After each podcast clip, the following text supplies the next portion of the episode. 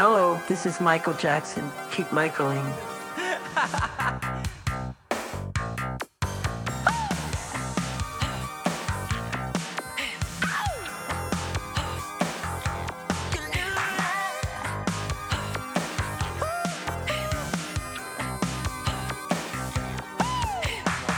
Herzlich willkommen zu einer neuen Folge des Michael Jackson Podcast. Mein Name ist Jonas und mit mir zusammen im Zoom-Meeting sind heute Jenny und Matthias. Hallo an euch beide. Hallo zusammen. Hallo zurück. Euch ist vielleicht schon aufgefallen, dass heute weder Kai noch Tim dabei sind. Das ist ein kleines Novum. Das hatten wir, glaube ich, so noch nie.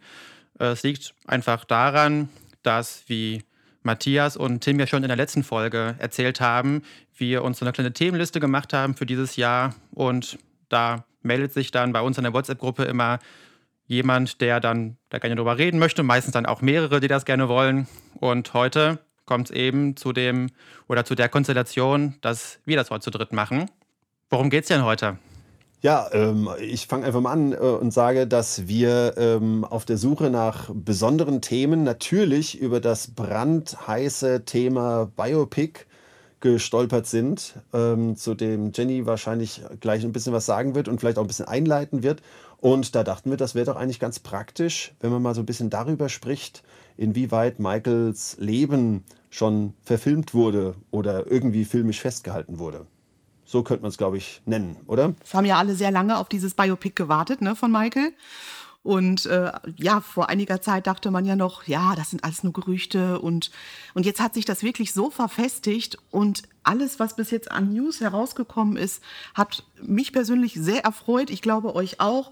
Sei es die Produzenten, ja. die gewählt wurden, eben dass auch der Zusammenhang mit dem äh, Graham King ist, der ja auch das Freddie Mercury Biopic Bohemian Rhapsody kreiert hat. Und das war etwas, worauf ich, da habe ich mich wirklich drüber gefreut, weil ich den Film richtig gut fand. Und ähm, deswegen bin ich sehr happy, dass da äh, jetzt auch der Graham King eben äh, Michael unter seine Fittiche nimmt. Und ähm, ja, die, äh, das kommende Biopic heißt eben auch Michael. Und seit gestern wissen wir auch, wer eben Michael in Michael darstellt. Und das ist sein Neffe Jafar Jackson. Und äh, das war echt dann gestern ein richtiger äh, Highlight-Tag für mich, weil ich liebe ja die gesamte Jackson-Familie. Und das so zusammenzukriegen, also dass dann wirklich jemand aus der Familie Michael spielt, damit habe ich nicht gerechnet. Ich war unglaublich begeistert über diese News und ich glaube, da ist sich auch die MJ-Fanwelt einmal einig, dass alle wirklich sich freuen über diese News. Und ich habe gar nicht viele Meckerer gehört, eigentlich niemanden bis jetzt über diese Auswahl. Und ich freue mich riesig darüber. Und ich bin gespannt, wann dieses Biopic dann in die Kinos kommt. Und ich glaube, dass das wirklich das Zeug hat, ein richtig großer Erfolg zu werden. Und ich hoffe, die gehen das gut an und behandeln alle Themen, die wichtig sind, auch die kritischen. Ich bin dafür, dass auch die kritischen Themen eben gut, behandelt werden, aber so, dass man eben aus einem guten Standpunkt das eben sieht. Also, dass alles angesprochen wird, aber eben mit den richtigen Zusammenhängen. Und wie kam es zu was? Und dass das richtig dargestellt wird, die Leute ein, ein ganzheitliches Bild von Michael bekommen. Und da ist meine Hoffnung wirklich drauf. Und ja, also ich habe mich über diese News unglaublich gefreut und ich glaube, euch geht es ähnlich. Absolut. Und vielleicht gerade noch zur Ergänzung, weil du gerade sagtest, seit gestern wissen wir, also für alle, die zuhören, äh, die Folge kommt ja wahrscheinlich, denke ich mal, am 5.2. raus und heute mhm. Aufnahmetag ist der 31. Januar. Da genau. kann ich genau. vielleicht noch als, als Time Machine Mensch gerade noch sagen, das ist heute exakt 30 Jahre nach Michael Jacksons Super Bowl Auftritt. Ja, den wir, stimmt. Den wir vor einem Jahr über unserer Dangerous Folge auch nochmal besonders in den Mittelpunkt gerückt haben. Mhm. Und äh, ja, also dementsprechend ist das wirklich für uns jetzt brandneu. Also wir wissen seit gestern, wer der Hauptdarsteller sein wird. Ja. Und ja, nehmen das eben zum Anlass, um ein wenig über bisherige Verfilmungen zu sprechen und auch mal zu überlegen, was ist eigentlich ein Biopic und wollen natürlich auch ein bisschen, Jenny hat es ja eben schon angesprochen, auch mal ein bisschen überlegen, was, was erhoffen wir uns, was, welche, welche Wünsche, Erwartungen haben wir. Vielleicht auch Befürchtungen, aber werden wir sehen, was so rauskommt. Genau. Ja, es war halt auch meine größte Angst. Ich hatte wirklich Angst äh, äh, über die News, wer Michael spielt. Und deswegen meine Angst ist seit gestern da echt ein bisschen genommen und ich konnte lockerer jetzt auf das Biopic blicken. Und äh, weil ich, ich habe wirklich gedacht, oh Gott, da, da hängt alles dran. Die können noch so einen tollen Film machen, wenn der Darsteller nicht passt, dann bringt es nichts. Und deswegen bin ich jetzt sehr froh. Und jetzt wollten Jonas und ich, glaube ich, gemeinsam reden und ich. ja. genau. Ich wollte Matthias fragen. Matthias, du hast doch bestimmt wie immer was vorbereitet, was denn ein Biopic ist. Du hast es gerade schon so angeteasert. Äh, wir reden vielleicht erstmal drüber, worüber wir dann sprechen. Und du hast ja in der letzten Folge so toll äh, erzählt, was eigentlich eine Coverversion ist. Und deswegen habe ich mir gedacht, du hast bestimmt wieder was vorbereitet.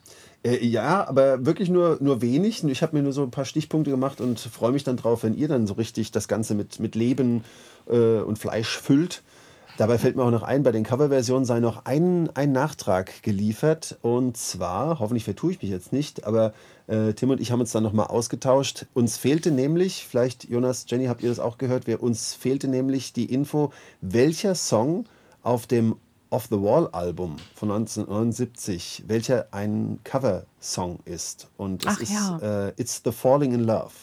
Ich habe jetzt leider vergessen, das habe ich nicht vorbereitet, habe leider vergessen aufzuschreiben, von wem der jetzt war, beziehungsweise wer den vorher gespielt hatte. Aber wir haben da wirklich viel überlegt, was es ist und kamen nicht drauf. Und ähm, rausgekriegt haben wir es, nämlich, und hier schließt sich der Kreis zum Thema, ich habe die, ähm, ich habe die ähm, Doku geguckt, die Spike Lee Doku. In Vorbereitung hier auf, auf, auf heute habe ich die Spike Lee Doku von, wie heißt es, äh, From Motown to Off the Wall oder so heißt die, glaube ich. Ne? Und Ja. da wird das dann auch erwähnt. Aber da kommen wir noch zu. Jonas, du fragst nach Definitionen. Ich habe jetzt hier eine ganz einfache, die da lautet, eine, ähm, ein Biopic, Verfilmung des Lebens einer Person, die tatsächlich lebt oder gelebt hat. Auch Filmbiografie genannt. Eines der ältesten Filmgenres, abzugrenzen von Historienfilm, Doku-Drama und fiktionalen Biografien. Und Beispiel, aktuelle Beispiele, Jenny hat ja schon eins genannt, wäre der Bohemian Rhapsody-Film und auch äh, Rocketman, die Elton John. Ja. Verfilmung, die ich auch sehr schön fand. Die ging ein bisschen unter, äh, also was heißt unter, aber die, äh, ich weiß auch nicht, Bohemian Rhapsody hat jeder, hat jeder mitgekriegt und jeder mitgekriegt, dass das stattfindet. Und Rocketman war so ein bisschen, war so ein bisschen verhaltener irgendwie, aber ich finde den nicht, nicht minder, nicht minder gut. Also der ist, ist wirklich, ja, nein, der ist nicht minder, also er ist genauso gut, das wollte ich sagen. Ja, und ganz aktuell ja auch Elvis, ne? ja, stimmt. ne? Auch das, und auch ja. Whitney Houston läuft gerade auch immer noch im Kino. Richtig. Den will ich Mhm. auch noch gucken. Ich habe weder Elvis noch Whitney geguckt. Die anderen zwei habe ich allerdings gesehen, die wir eben Ja, genannt haben. Und ihr auch, auch, glaube genau. ich, oder? Rocketman auch? Ja, auch. Ich habe keinen von den beiden gesehen. Ich habe mir tatsächlich, als feststand, dass wir die Folge aufnehmen würden, am Samstag noch äh, Bohemian Rhapsody auf Blu-ray gekauft, aber bin nicht mehr dazu gekommen, mir den auch dann anzuschauen. Aber dann, ja, jetzt vielleicht nächste Woche oder so, jetzt wo ich den habe. Jonas, dann Ähm, bin ich sehr gespannt. Wir, bin, dann bin ich echt sehr gespannt, wie du den findest. Musst du uns unbedingt mitteilen, denn ich, also das kann ich sagen, weil Jenny vorhin sagte, mit dem Hauptdarsteller äh, steht und fällt alles.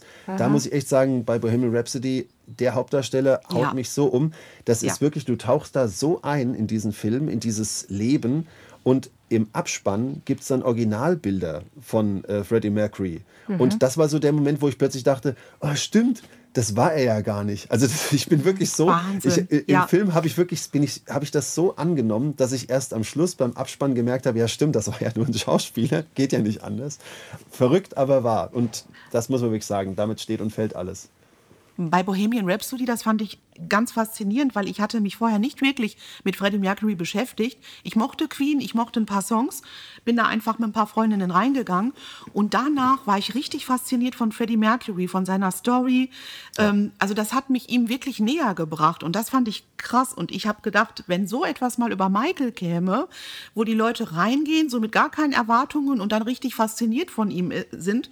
Ich habe heute auch noch einen Artikel gelesen von einem Fan aber auch, der schreibt, das kann Millionen von neuen Fans schaffen, so ein Biopic. Und das ist wahr. Und man ist sich gar nicht bewusst, was für Ausmaße das haben kann, wenn das ein Erfolg wird, wenn das weltweit in den Kinos läuft und da auch Jugendliche reingehen und hinterher sagen, boah, ey, ja, Michael Jackson, der ist ja eigentlich so wie Usher, der ist ja so wie The Weeknd, aber halt, äh, er war vorher da, dass denen das alles mal so bewusst wird. Und also ich glaube, das kann ganz viel rütteln, so ein Biopic über Michael, wenn es gut gemacht ist. Und ich glaube, da sind wir auf einem guten Weg. Ja, und bei Bohemian Ja, Rhapsody das hat man auf auch jeden gesehen, Fall. wie die Musik dann auch, genau, wie die Musik dann auch äh, ähm, plötzlich für alle noch bekannter wird. Entschuldige, Ja. Jonas, ich bin dir ins Wort gefallen, Verzeihung. Ja, das ist gar kein Problem. Das ist immer so, wenn man äh, über Videocall kommuniziert, dann ist es ja immer mit der Verzögerung, fällt man sich immer aus Versehen ins Wort.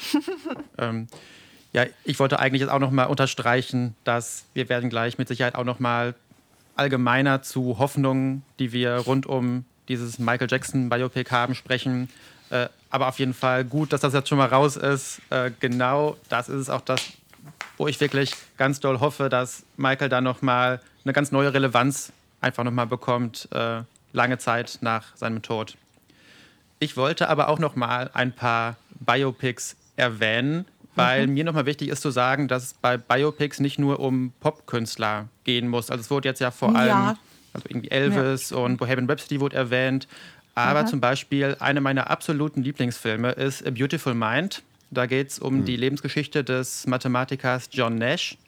Äh, der ist mit Russell Crowe, der Film. Und ähm, den finde ich wirklich super toll und super bewegend, auch wenn der Film nicht wirklich auch in Details mit der Lebensgeschichte von John Nash übereinstimmt. Äh, aber trotzdem zählt das in diese Kategorie. Und auch wenn du, Matthias, gerade gesagt hast, dass man Biopics von Historienfilmen abgrenzen muss, würde ich auch sagen, dass äh, Schindlers Liste auch ein Film ist, der äh, damit rein kann. Auf Wikipedia wird er zumindest beschrieben als Mischung zwischen einer Filmbiografie, also einem Biopic und einem Historienfilm. Ja. Auch nochmal wahre Filmklassiker, ähm, die vielleicht auch nochmal Ja. Äh, du hast gesagt, eines der ältesten Filmgenres, das vielleicht auch nochmal unterstreichen, dass das nicht unbedingt ähm, so aktuelle Künstler auch sein müssen. Ähm, na gut, ne, bei Elvis kann man jetzt drüber streiten, wie aktuell ist der noch, ähm, schon in den 70ern verstorben. Aber auch schon in den 1930ern gab es Biopics äh, und ganz viele Filmklassiker sind Biopics. Ja. Auch der Film über Ray Charles, Ray, den fand Ja. ich auch richtig gut. Also, ähm, also da gibt es wirklich ganz viele Filme, die man sich echt anschauen kann, wenn man sich so ein bisschen für die Persönlichkeiten interessiert. Man kann da viel lernen und klar, als eingefleischter Fan erkennt man wahrscheinlich immer irgendwie auch, Mensch, das ist nicht richtig, nicht ganz korrekt oder so. Aber ich glaube, für die Allgemeinheit ist es immer ein ganz guter Überblick, den man bekommen kann, wenn man sich für einen Künstler interessiert, eben dann ein Biopic mal zu schauen ne, anstatt eine Biografie zu lesen. Es ist ja eigentlich, gen- ne, es ist ja dann die, die Audioversion einer schriftlichen Biografie, wenn man so will. Nicht so detailreich, aber für die Leute, die nicht so gerne lesen, die schauen sich dann vielleicht auch lieber so ein Biopic, Biopic mal an. Mit, mit Und- künstlerischer Verarbeitung halt, ne? wie du Richtig. schon sagst. Ne? Dann Genau. geht, wird mal vielleicht etwas aus dramaturgischen Gründen ein bisschen, bisschen abgeändert. Da kommen Mhm. wir vielleicht auch gleich noch zu, wenn, man, wenn wir uns mal anschauen, was es so zu Michael gibt. Ähm, dass dann vielleicht das ein oder andere dann aus bestimmten Gründen, vielleicht sind es auch einfach nur Fehler, dann abgeändert ist zum wirklichen Leben. Aber Mhm. das trifft schon zu. Ja. Mir fällt auch ein, aus den 90ern ist der, glaube ich. Ich, ich meine auch, das wäre das erste, ist nur leider dummerweise, Jonas, wieder äh, zu einer, zu einer Musikerin. Äh, ich glaube, die Verfilmung von Tina Turners Leben, das war so der, einer der ersten. ich glaube, der ja. heißt einfach nur Tina oder so und ist auch schon relativ alt. Ähm, Und das meine ich, wäre so das erste Mal gewesen, dass mir das so bewusst war. Also ich bin bis heute und schon immer eigentlich großer Biografieleser. Also ich liebe Biografien, Autobiografien, lese ich unheimlich gerne und bin dann irgendwann drauf gekommen, wow, wenn man sowas verfilmt, das ist ja auch ziemlich spannend. Und das ist mir das erste Mal eben bei Tina aufgefallen. Und aus derselben Zeit müsste, wenn mich jetzt meine Erinnerung nicht ganz trübt, müsste eben auch der Film, über den wir heute auch unter anderem sprechen werden, ähm, The Jacksons in American Dream sein, aus der Zeit, so aus den 90ern. Haut ja so hin. Jenny, ich glaube, du hast so ein paar ähm, äh, Biopic-Film, Verfilmungen oder, oder, oder überhaupt alles, so, so ein bisschen was aufgelistet für dich, glaube ich, was mit Michaels Leben, Darstellung zu tun hat, oder? was es so gibt auf dem Markt Ja, bis jetzt. richtig. Ja, also ich äh, wollte noch ganz kurz hinterher schieben. Mir fällt gerade noch ein, wo ich letztes Jahr ja auf, äh, auf der Thriller Night war, auf Havenhurst mit meiner Freundin sind wir ja verkleidet gegangen. Und meine Freundin ging als Frida Kahlo. Stimmt. Und Frida Kahlo war ja eben auch keine Sängerin, sondern nur eine Künstlerin. Also nur nicht nur, aber eben keine Sängerin.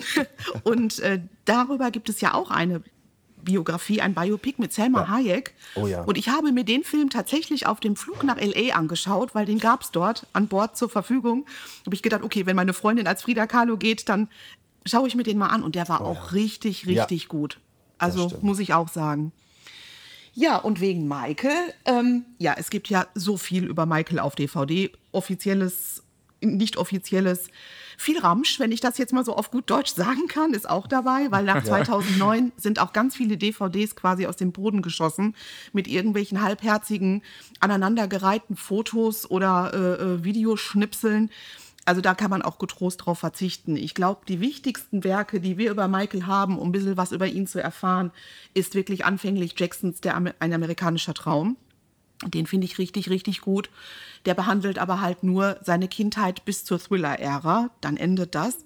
Aber das ist ein richtig guter Film, wie ich finde, mit einem tollen Darsteller und eben auch mit den Jacksons, die involviert sind, denn äh, Jermaine ist der Regisseur und einer seiner Söhne hat eben auch ihn selbst gespielt. Ja. Schließt sich irgendwie der Kreis auch wieder. Ja, also, ne, und es basiert auch alles auf dem Buch von Catherine Jackson, My Family, The Jacksons. Und also das ist schon ein tolles, ja, ein tolles Werk, was man sich anschauen kann, wie ich finde. Und äh, dann haben wir natürlich einen Film noch, der einige Daten überspringt. Also Jacksons American Dream hört bei Thriller auf. Dann haben wir den Film von den Bodyguards, Michael Jackson Searching for Neverland.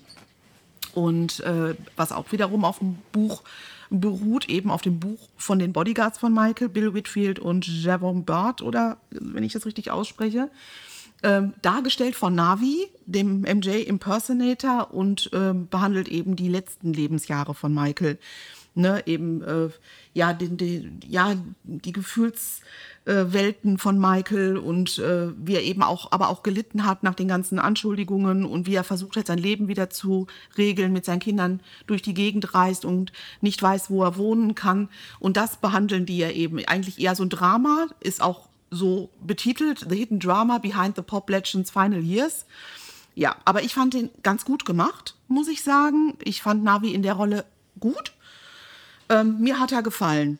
Aber wir haben dann trotzdem immer noch kein Biopic über die Zeit dazwischen, zwischen Thriller und Ende, Mitte 2000er. Okay. So. Dann haben wir natürlich noch einige tolle Biografien über Michael, unter anderem natürlich die von Spike Lee, also Dokumentation, nicht Biografien, beides so ein bisschen. Ähm, von Spike Lee haben wir ja Michael Jacksons Journey from Motown to Off the Wall. Richtig, genau. Und die Bad-Doku. Ich liebe beide, wobei ich die Bad-25-Doku, also die hat sich bei mir wirklich so ins Hirn gefräst. Die konnte ich gar nicht mehr vergessen, nachdem ich auch dieses Special damals gesehen habe auf Vox. Da haben die ja richtig viel drumherum gebaut. Die haben ja diese Ja. Doku gezeigt und eben noch, ich glaube, ein vierstündiges Special. Und da haben die sich alles Mögliche einfallen lassen. Wenn man mit, im Internet danach gesucht hat auf Vox, dann hat sich der, der Mauscursor zu einem kleinen Handschuh umgewandelt. Und ach, das war richtig, das haben die richtig groß aufgezogen. Das mochte ich richtig gern. Und ich finde beide Dokus richtig gut, weil man nämlich unveröffentlichte Szenen eben auch sieht. Ähm, ich habe noch nie vorher gesehen, wie Michael in der Bad-U-Bahn-Station da oben hängt, bevor er sich fallen lässt Ja. äh, und dann Ja. in Position steht. Das waren alles solche Momente, die ich richtig, richtig gut fand. Mit vielen Leuten, die mit Michael zusammengearbeitet haben, fand ich toll. Und ich Und der ganze Studio-Content auch dabei. Ne? Das Richtig. ist das, was Also wirklich mich auch alles- damals so fasziniert ja, hat. was man sich so wünschte oder was ich mir so wünschte, war wirklich in diesen Dokus drin und dafür bin ich Spike Lee sehr, sehr dankbar und äh, mag die wirklich, wirklich gerne. Und ich persönlich möchte noch Michael Jackson, The Life of an Icon, auch noch ansprechen, denn die gefällt, gefiel mir auch ganz gut. Ähm, David Guest Production ist das und ähm, da war 2011 Premiere in London, da war ich und da habe ich äh, Rebi und Tito auch gesehen. Die waren dann dort zur Premiere dabei. Das ist eben auch mit Unterstütz Unterstützung der Jackson Family so und äh, mochte ich auch ganz gerne leiden. Also das sind so die Werke, die ich mag, die Michaels Leben behandeln. Mag ich alle gern. Ich weiß nicht, wie es bei euch ist, aber das sind so meine Favoriten. Und bei den Dokumentationen kannst du quasi ja noch als einzige von uns äh, die Thriller 40 Dokumentation Genau. schon nennen. Genau. Ich habe heute auch ein lustiges Meme gesehen von irgendeinem einer Fanseite, so von wegen, wo ist Thriller 40? Ne? Und ähm, Ja. weil sollte ja eigentlich im Januar erscheinen. Und äh, jetzt ist der 31. Januar und jetzt hat das Biopic alle News überschattet und keiner spricht mehr über die Thriller 40 Doku. Ja, also ich hoffe wirklich, die bringen sie trotzdem noch raus, weil äh, ich fand sie toll, wirklich genauso gut wie die Spike League Dokus. Also, steht denen im Nichts nach. Und es wäre schade, wenn, wenn alle anderen Fans und auch die Öffentlichkeit das nicht sehen könnte. Und ähm, ja, würde ich mich drüber freuen. Dann würde sich eben diese Doku auch in meine gerade aufgelisteten anreihen. Ja, ja. vielen Dank für die Auflistung, denn ich glaube, das ist wirklich, wie du schon sagtest, äh, vor allem 2009 ist so viel aus dem Boden geschossen, ja. dass man dann, also das, das Live of an Icon zum Beispiel, die habe ich irgendwann mal, ähm, die DVD habe ich irgendwann mal geschenkt bekommen und mhm. weil, weil, so, weil ich so viel Schund in der Zeit angedreht bekommen habe, habe ich die schlichtweg bis, äh, ich weiß auch nicht, bis vor zwei Jahren oder so, habe ich die gar nicht geguckt, weil ich dann einfach mhm. dachte, oh nee, ich will nicht nochmal irgend sowas, sowas billig gemachtes mit irgendwelchen Bildern, die da zusammengeklatscht Schlimm. werden ja. und irgendwelchen, irgendwelchen Keyboard-Sounds, die unterlegt werden, weil man die Originalmusik nicht verwenden darf und, und falschen Infos. Also ja, und dann habe ich plötzlich das gesehen und dachte, hey hoppla, das ist ja was ganz anderes. Daher ist mhm. das, glaube ich, jetzt dieser Leitfaden. Ähm, wir werden wir werden Kai bitten, äh, dass er vielleicht die auch nochmal unten dann in den Beschreibungen auflistet oder ich mhm. bringe es in, in, in einen Kommentar rein, dass man das einfach nochmal sieht ähm, ja. und sich da ein bisschen orientieren kann. Wenn ich das aber richtig sehe, auch von den, Veröf von den Veröffentlichungen her, haben wir nur jetzt The Jacksons in American Dream aus äh, zu, zu, Lebzeiten von Michael 1992 und alles mhm. andere ist jetzt posthum rausgekommen. Stimmt. Ne?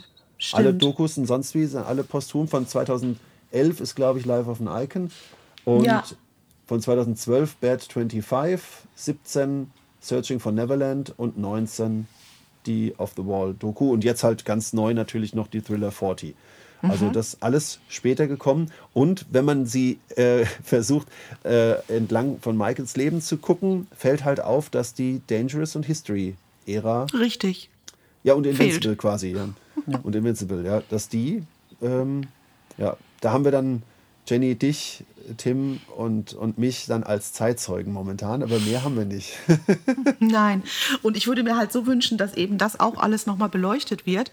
Was ich wirklich ja auch gut finde, ist, dass bei dem MJ Musical in, ähm, in New York, oh ja. da geht es ja hauptsächlich um die Dangerous Era. Aber das kann eben auch nicht jeder schauen. Und ähm, deswegen würde ich mir wirklich wünschen, dass in dem Biopic wirklich mal alle Äras äh, von Michael und beleuchtet werden, wirklich, weil die Leute auch kaum jemand kennt Invincible, kaum jemand kennt die Songs von Invincible, wenn du nicht gerade Fan bist oder wirklich Musikkritiker oder wie auch immer. Und das fände ich schön, wenn das eben auch nochmal erwähnt würde und ähm, auch die Vision, die Michael hatte, die dann nicht funktioniert haben. Ja, wir wissen warum. Ne? Gab ja Probleme mit Sony und so weiter. Aber das würde ich mir halt wirklich wünschen. Ich würde mir wirklich auch wünschen, dass Michaels humanitäre äh, äh, Errungenschaften auch nochmal richtig erwähnt werden, weil das geht auch oft unter. Und ich glaube, viele Menschen wissen gar nicht, was er wirklich getan hat und Gutes getan hat und wie viel er gespendet hat, vor allen Dingen. Ja, also ich, ich wünsche mir halt so ein einheitliches Bild. Ich habe aber heute noch mit meinen Kolleginnen auf der Arbeit drüber gesprochen, die gar keine Michael Jackson-Fans sind und auch schon viele Biopics geguckt haben, die dann sagten, das wird aber hart. Michaels Leben in ein Biopic zu packen. Also, hm. ne, weil die, weil die sagten so als Nicht-Fans, boah, bei ihm ist so viel passiert. Ja. Ne, also schon so als Kind ging es los und was dann in seinem Leben alles so passiert ist und das in einen Film zu packen, wird schwierig, dass der keine vier Stunden lang wird. Deswegen, da bin ich wirklich gespannt, wie die das komprimieren und ähm, ja, ja, was sie zeigen. Und äh, du hast absolut recht von der Zeit her. Ich denke gerade drüber nach, der ähm, The Jacksons, ein amerikanischer Traum, der geht ja, zumindest die deutsche Version, drei Stunden. Mhm. Ne? Jonas, genau, du hast, zwei Folgen. Du, du hast den auch, oder? Du, ja. Jonas? Ja, ich, ich habe jetzt hier schon im Zoom-Meeting schon seit circa fünf Minuten meine virtuelle Hand oben. Jetzt muss oh. ich mich doch nochmal zu Wort du armer Kerl. melden. Du armer Kerl, Entschuldigung, das haben wir nicht gesehen. Ich, ich wollte euch nicht unterbrechen. Ich, ich wollte nur sagen, dass das gar nicht stimmt, dass wir während Michaels Lebzeiten keine Doku hätten. Es gibt nämlich noch The Legend Continues. Eine ja, Doku aus den ja. 80ern, die ja, also die, die ist halt sogar offiziell und wurde dort auf Videokassette und Laserdisc und so rausgebracht. Die da geht aber recht. ebenfalls nur bis zur Bad-Ära. Deswegen mhm. habt ihr mit eurem Punkt auch völlig recht, dass es für Dangerous und History irgendwie nichts mhm. wirklich Tolles gibt. Äh, mhm. Aber das wollte ich zumindest noch einmal äh, erwähnt haben. Aber ja, wir können jetzt natürlich direkt schon äh, rübergehen zu, zu An American Dream, wenn ihr möchtet. Ähm, denn, Matthias, du hast recht, ich habe diese DVD auch und ich habe es gestern gesehen, gestern auch zum ersten Mal erst gesehen. Oh, das ist ja spannend. Zum ersten Mal. Oh, toll. Toll. In, in, äh, hast du es auf Deutsch oder auf Englisch geguckt? Ich habe es auf Deutsch geschaut. Hat dir gefallen? Ja, genau. Das wird jetzt mal spannend. Jetzt interviewen wir dich. Ja. ja, also genau, also vielleicht erstmal, ich habe es mir zu Weihnachten schenken lassen und halt aufgrund der doch recht knackigen Länge von drei Stunden bin ich halt bisher nicht dazu gekommen, das zu schauen. Aber gestern habe ich halt gedacht, so jetzt nehme ich mir mal die Zeit und schaue das an, bevor wir die Folge heute aufnehmen.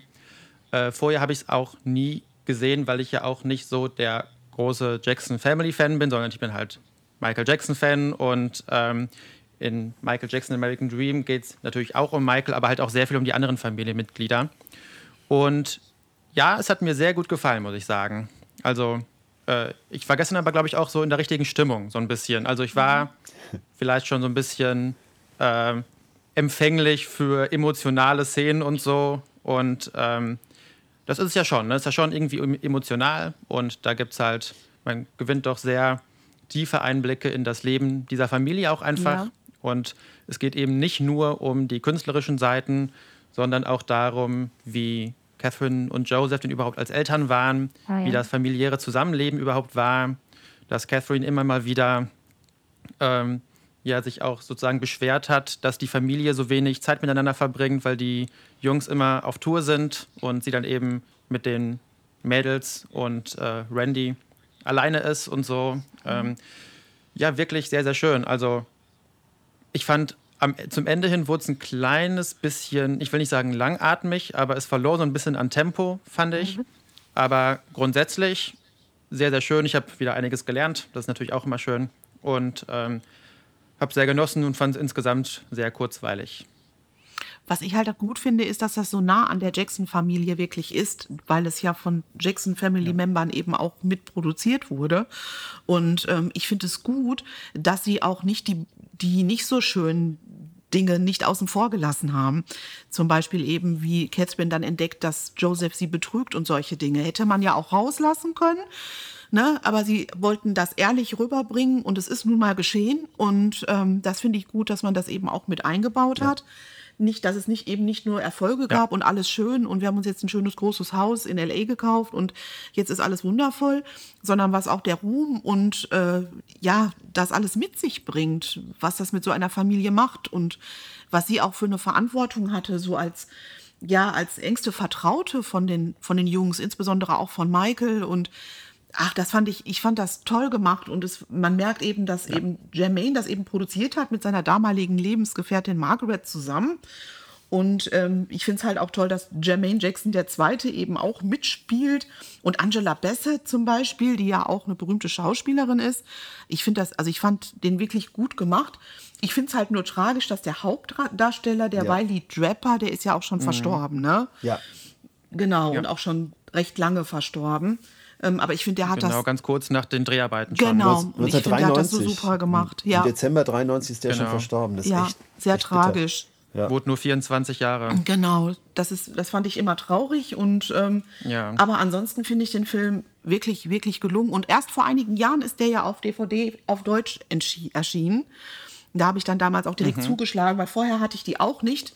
Ähm, aber als es dann auf Deutsch rauskam, eben als äh, Die Jacksons, ein amerikanischer Traum, die komplette Miniserie, so steht es ja hier drauf, Ja. da musste ich zuschlagen und ma mag ich wirklich gerne. Und ich habe Genau, auch 2018 steht hinten drauf. Ah, okay. Von, ich wollte nämlich auch Ah, mal. ja. Ich habe die DVD habe ich nicht. Ich habe den Film damals äh, im Fernsehen gesehen. Ich wollte jetzt extra für heute noch äh, meine alten Bravos durchgucken, weil ich irgendwo auch noch den Bravo-Artikel habe und ich mich auch noch erinnere, wie ich das damals gelesen habe, dass das jetzt kommen soll und so und dann mit mit mit Bildern draus. Also habe ich mich habe ich richtig drauf hingefiebert damals und dann im Fernsehen geguckt und natürlich auf VHS aufgenommen und so.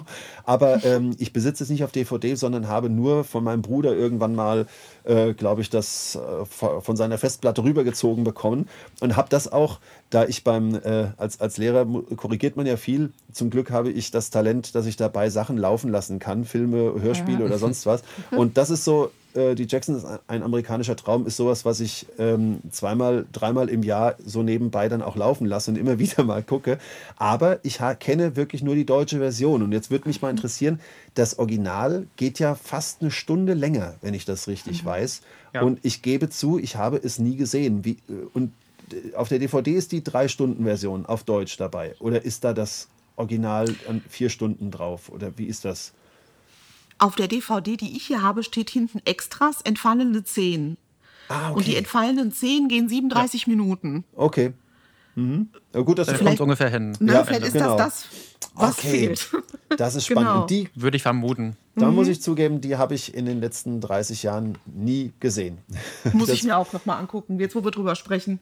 Spannend, spannend. Ja. Ich habe sie gestern nach den, nach den drei Stunden auch dann nicht noch gesehen. Okay, das müssen wir alle noch nachholen. Jonas, bisschen Einsatz, komm. ja, für, für Bohemian Rhapsody jetzt auch nicht mehr gereicht. Ne? Ja, bin, genau. bin nicht, nicht so gut vorbereitet, wie ich, wie ich könnte. Äh, ich würde aber gerne noch mal auf das zurückkommen, was du, Jenny, gerade gesagt hast, nämlich, äh, dass so die gesamte Wahrheit dargestellt wird. Mhm. Das fand ich nämlich auch. Mich hat es nämlich wirklich überrascht, wie vor allem Joseph dargestellt mhm. wird. Weil ja ähm, also der wird ja durchaus auch von, manchmal auch von einer etwas nahbareren Seite gezeigt, wenn er den Jungs dann, die Jungs dann vielleicht doch schon mal so in, in den Arm nimmt, aber das eher wenig, sondern mhm. hauptsächlich wird er dargestellt als halt der Vater, der sich von seinen Söhnen Joseph nennen lässt und verbietet, dass sie ja. ihn Daddy nennen. Äh, und man sieht halt auch wirklich, wie der die Jungs mit einem Gürtel auspeitscht. Ne? Ja. Und äh, also, wie gesagt, da, da ist Jermaine dran beteiligt gewesen, der hat das mitproduziert. Und da finde ich gerade, dass auch sowas wirklich so klar gezeigt wird und nicht nur angedeutet wird, mhm. das hätte ich nicht gedacht. Und das hat mich, muss ich auch sagen, einfach beeindruckt, dass die sich dazu entschieden haben, das zu machen. Ich habe mich aber da auch gefragt, weil da war Joseph natürlich ja auch noch da, ähm, ja. wie man dann darüber denkt oder was man fühlt, so als Vater. Wenn man sich dann diesen Film vielleicht mal anschaut, was er bestimmt getan hat, kann ich mir gut vorstellen, weil ich meine, sein, sein Sohn hat den produziert und es geht um seine Familie. Ähm, dass man da vielleicht doch mal sitzt und denkt, Mensch, äh, bei der einen oder anderen Sache hätte ich das anders machen müssen oder so. Oder Mensch, was war ich denn für ein mieser Kerl in der und der Situation? Das hätte mich mal interessiert. Oder ob er einfach dachte, Mensch, war schon richtig so, ähm, weil sonst wären die ja nicht die geworden, die sie eben waren. Der Spruch kam ja dann auch immer. Ist ja auch was Wahres dran. Also ich sehe das auch immer so, ist so ein zweischneidiges Schwert für mich, ähm, die Sache mit Joseph, weil ich glaube schon, dass durch seine Art eben er dazu den Jungs verholfen hat, dass sie wirklich auf diese Karriereschiene gegangen sind. Ich glaube, wenn er mit so einer leichten Hand die da irgendwo geführt hätte, hätten die vielleicht alle auch andere Jobs gemacht. Weiß ich nicht. Also ich glaube, es ist ja. wirklich so sein Verdienst, dass diese Gruppe eben zusammen war und dass sie musiziert haben. Aber in der ein oder anderen äh, Sache war das natürlich nicht okay. Wobei ich aber auch schon ganz oft gehört habe von Leuten, die eben auch aus Gary, Indiana oder auch aus solchen Orten eben auch kamen, wo wo eben das harte Leben herrschte, dass die Nachbarn eben auch alle gesagt haben, jo, war aber gar nicht irgendwie äh, komisch, weil wir haben das alle so gemacht. Ja. Ne? Also die hatten alle irgendwie so viele Kinder und da musste eben Zucht und Ordnung rein und äh, da ging nicht mit, äh, ach bitte lass das und bitte hör doch auf und ja, also das ist echt so ein zweischneidiges Schwert und ich glaube, damals war das auch alles noch ein bisschen anders als heute. Und ähm, ja, aber das habe ich mich immer gefragt, wie Joseph wohl darüber gedacht hat. Das frage ich mich auch bei äh, jetzigen Verfilmungen. Also ich bin so ein bisschen in die, in die Netflix-Serienguckerei geraten und äh, mhm. äh, schaue sehr gerne The Crown. Mhm, ähm, ja. Wenn es ums englische Könighaus geht. Und, und da denke ich auch, ähm, in diesem Format würde sich die Jacksons ähm, Geschichte auch sehr, sehr mhm. äh, gut machen behaupte ich einfach mal. Ja, aber da habe ich mich auch schon manches Mal gefragt, wenn es dann so, so sehr ins Detail geht, äh, äh, egal in welche Richtung, ob äh, in, den, in, der etwas gewaltverherrlichen Schiene oder sexuell oder sonst wie, frage ich mich auch immer, wenn der, der dargestellt wird oder die, die dargestellt wird, wenn die das gucken, was geht denen da durch den Kopf? Das ja. ist schon sehr spannend. Ja. Aber ähm, so brutal das auch zum Teil dargestellt wird, dann bekommen so diese, Jonas hat sie ja eben schon erwähnt, diese, diese, ähm, diese ich fast, fast zärtlichen Momente von Joseph kriegen dann plötzlich nochmal ein ganz anderes Gewicht. Also bis heute, bis heute beeindruckt mich die Stelle, und da wissen wir natürlich ja. nicht, ob es die wirklich so gab, wenn Michael da mit seinen Verbrennungen eingeliefert wird. Denn der Pepsi-Unfall wird ja auch dargestellt ne, und wird ja. eingeliefert und die Reporter bedrängen alle und Joseph macht dann ganz klar, hier, es geht um meinen Sohn, jetzt lasst mich in Ruhe, ich kümmere mich um meinen Sohn. Das äh, beeindruckt mich bis heute, muss ich sagen. Mhm. Ja. ja. Oder auch die, äh, Catherine wird ja auch zum Teil sehr, sehr stark dargestellt, wie die mhm. ihm manchmal auch Paroli bietet. Mhm. Er, er, will gerade die Kinder vermöbeln, weil, weil sie da die, die Handtücher in den Pool geworfen haben oder irgend mhm. sowas und sie pflaumt den an, geh jetzt ins Bett, Joseph, und ja, Ende jetzt. Das, ja deswegen, ich war auch immer fasziniert von Catherine, dass sie das alles so hinbekommen hat. Die hatten ja teilweise wirklich nicht viel Geld und da ist sie ja. in so Second-Hand-Läden Läden gegangen, hat vieles selbst geschneidert. Ja, auch später noch, wo die Jungs auf der Bühne standen, hat sie die Kostüme geschneidert, weil die ja kein Geld dafür hatten. Und dann aber auch noch so einen Haushalt zu führen, bestehend aus elf Personen. Äh, also diese Frau hat wirklich meinen höchsten Respekt und und sich dann auch wirklich mal gegen den Ehemann zu stellen, was zu der Zeit damals auch nicht so üblich war, ne, was der Mann gesagt hat, so, das war jetzt so und da wird auch nicht drüber diskutiert. Das war ja so, was es damals so gab. Und ich finde, dass sie da so Paroli geboten hat zwischendurch, super. Und dann hatte sie auch noch diese Erkrankung ja. mit dem Bein. Und ich glaube, diese Frau hat es wirklich nicht einfach gehabt in ihrem Leben und hat es aber immer so mit viel Würde alles getragen und blieb immer freundlich und immer zurückhaltend, hat sich nie ins Rampenlicht gestellt. Und also, also ich finde Catherine wunderbar und ich bin so froh, dass die Kinder sie haben. Und ich glaube auch für Michael war sie eine unglaublich große Stütze und eine ganz enge Vertraute. Und auch die Kinder, es gibt so schöne Fotos, auch wie Paris mit ihr kuschelt und so. Und ich glaube mhm. wirklich, dass sie so ein, so ein Fels in der Brandung ist, wirklich für die ganze Familie. Und Joseph, ja, da haben die Leute eben ne, so eine ja, es ist so eine mehrschichtige Ansicht ne, bei ihm. Da kann man nicht sagen, auch der liebe Papa oder der böse Papa. Man muss immer so dazwischen gucken. Ja. Ja, er kommt ganz oft, glaube ich, auch zu schlecht weg. Also ja. ganz oft heißt es ja, er sei an allem schuld, an allem Bösen, was mhm. Michael passiert ist, war am Ende des Tages dann doch immer Joseph schuld. Mhm. Und ganz so kann man es natürlich auch nicht sagen. Nein. Ähm, wie du, Jenny, gerade schon so schön ausgeführt hast, ist er ist natürlich am Ende des Tages auch der, ohne den die Jungs niemals so berühmt und erfolgreich geworden wären, ohne den wir auch jetzt hier keinen Michael Jackson Podcast aufnehmen würden entsprechend. Ja, korrekt. Ähm, er war halt wie er war und Michael hat ihn trotz allem natürlich auch geliebt und ja. äh, das ist vielleicht wirklich noch mal eine eigene Podcast-Folge wert, oder? Äh, mhm, Michael ja. Jackson und sein, die Beziehung zu seinen Eltern, das ist eigentlich ein ganz interessantes Thema. Wir schweifen gerade so sehr in die Richtung ab. Äh, es, gab, es gibt noch so viel zu sagen dazu.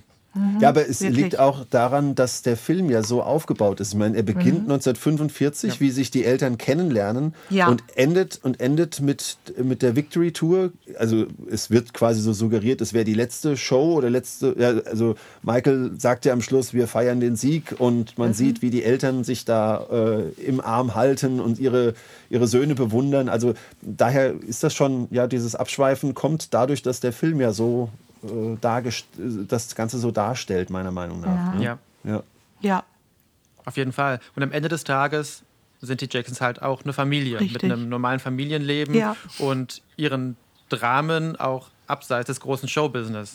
Wenn wir dann mit dem äh, American Dream zu Ende sind, würde ich dann einen kleinen Sprung machen zu dem nächsten Film, wenn es euch recht ist weil das jetzt gerade passt gerne. mit Drama. Ach so, ja zwar, gut, dann mach das. Ich habe gleich noch eine Sache dazu, aber ja, bitte, mach mal. Nur weil das gerade so passt mit Searching for Neverland, ja. weil da gibt es auch, ich weiß nicht, ob ihr den Film gesehen habt.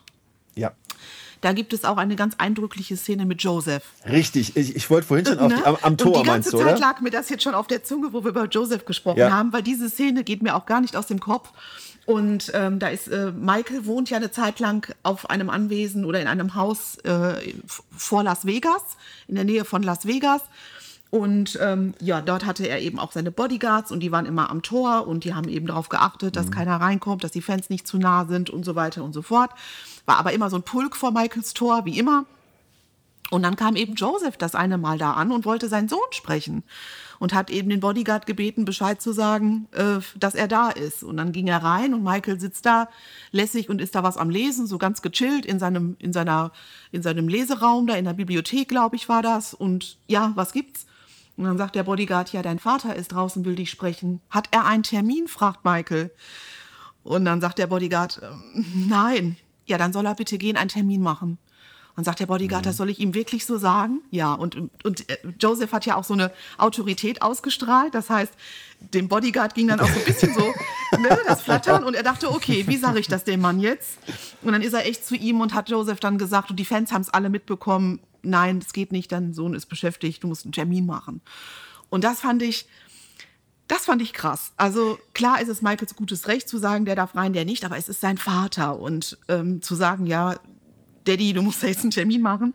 Ähm, das fand ich schon den Hammer, aber da habe ich mir auch wiederum gedacht, ja gut, Michael dachte sich, ich bin jetzt in einer Position, da kann ich ihn auch mal zurückweisen, da kann ich auch mal sagen, nee, jetzt nicht.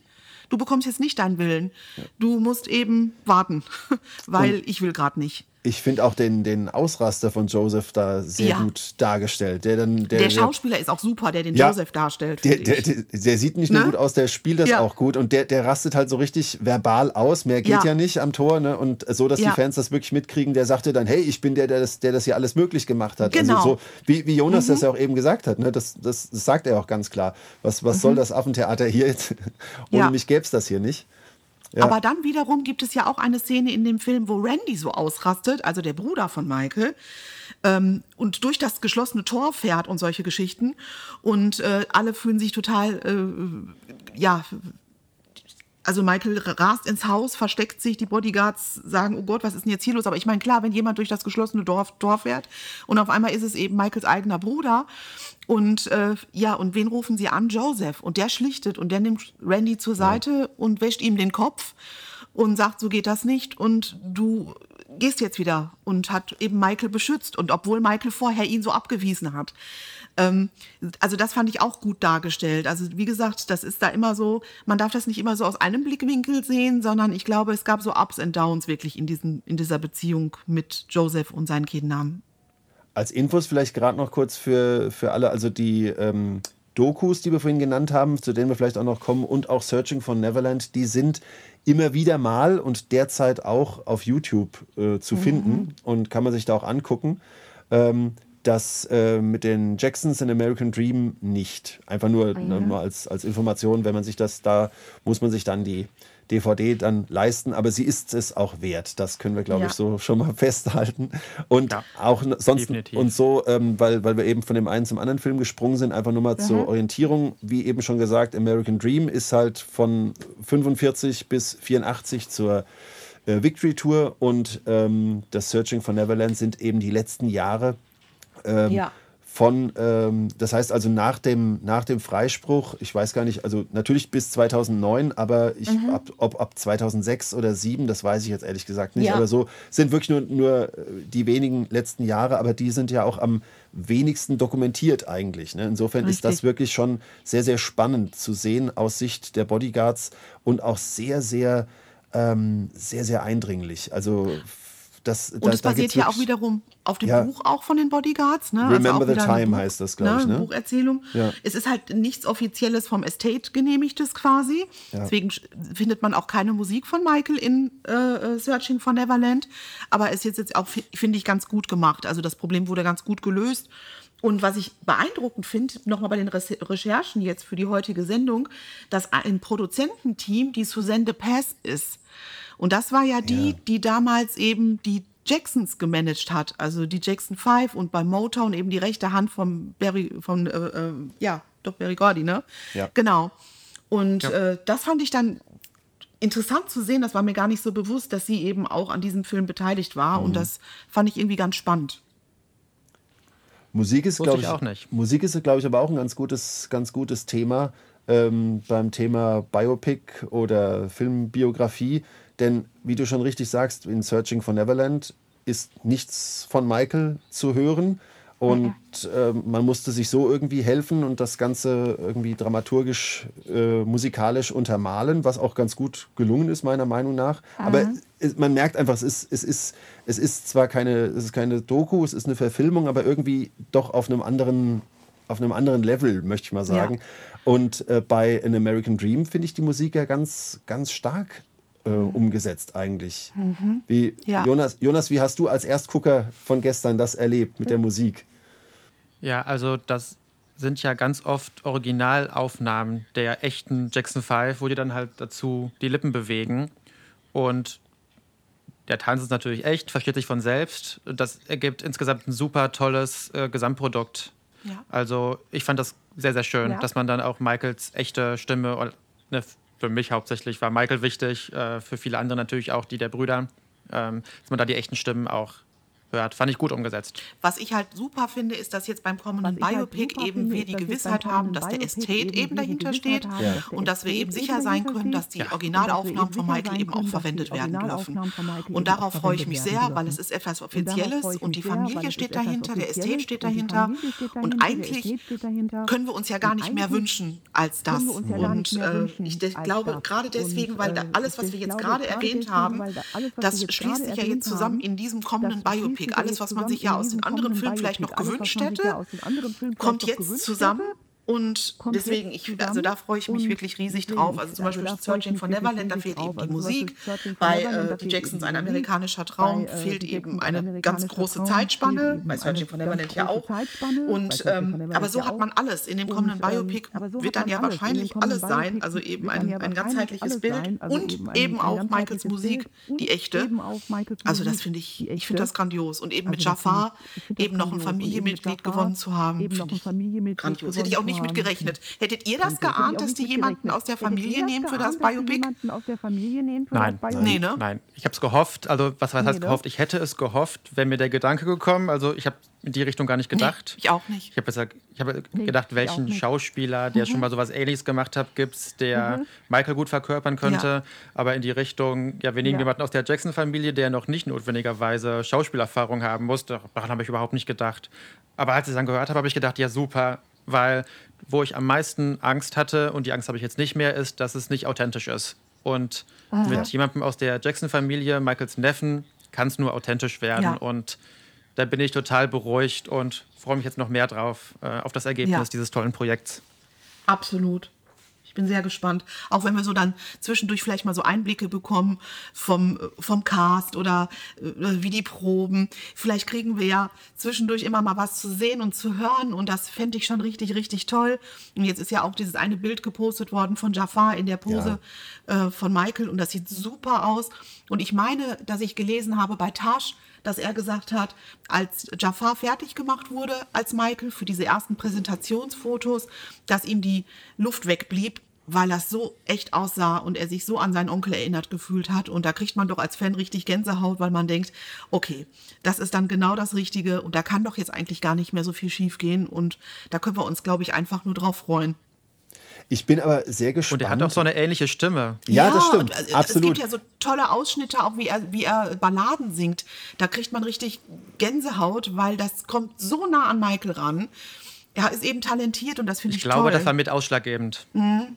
Ja. Ich, ich, glaube, der soll auch singen, der Schauspieler, und das war von vornherein geplant. Wir brauchen jemanden, der auch die Songs singen ja. kann. Und ich glaube, dass das mit ein Grund war, warum sie sich für ihn entschieden haben. Mhm. Ja. Ich, ich habe auch heute noch, weil eine, eine, Kollegin von mir ist so, ist so ein Elvis-Fan und die oh. hat diese, diesen, diese Elvis- ähm, ähm, äh, dieses Elvis-Biopic äh, sich angeschaut natürlich und auch viele Hintergrundinformationen dazu gesammelt.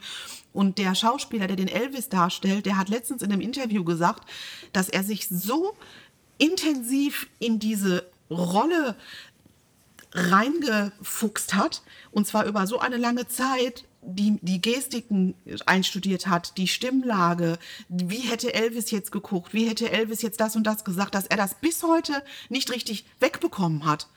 Er erwischt sich jetzt immer noch dabei, dass er wie Elvis spricht oder guckt und Leute sagen immer, du bist nicht mehr im Film, das ist vorbei. Und er sagt, oh, sorry, ich bin da so drin.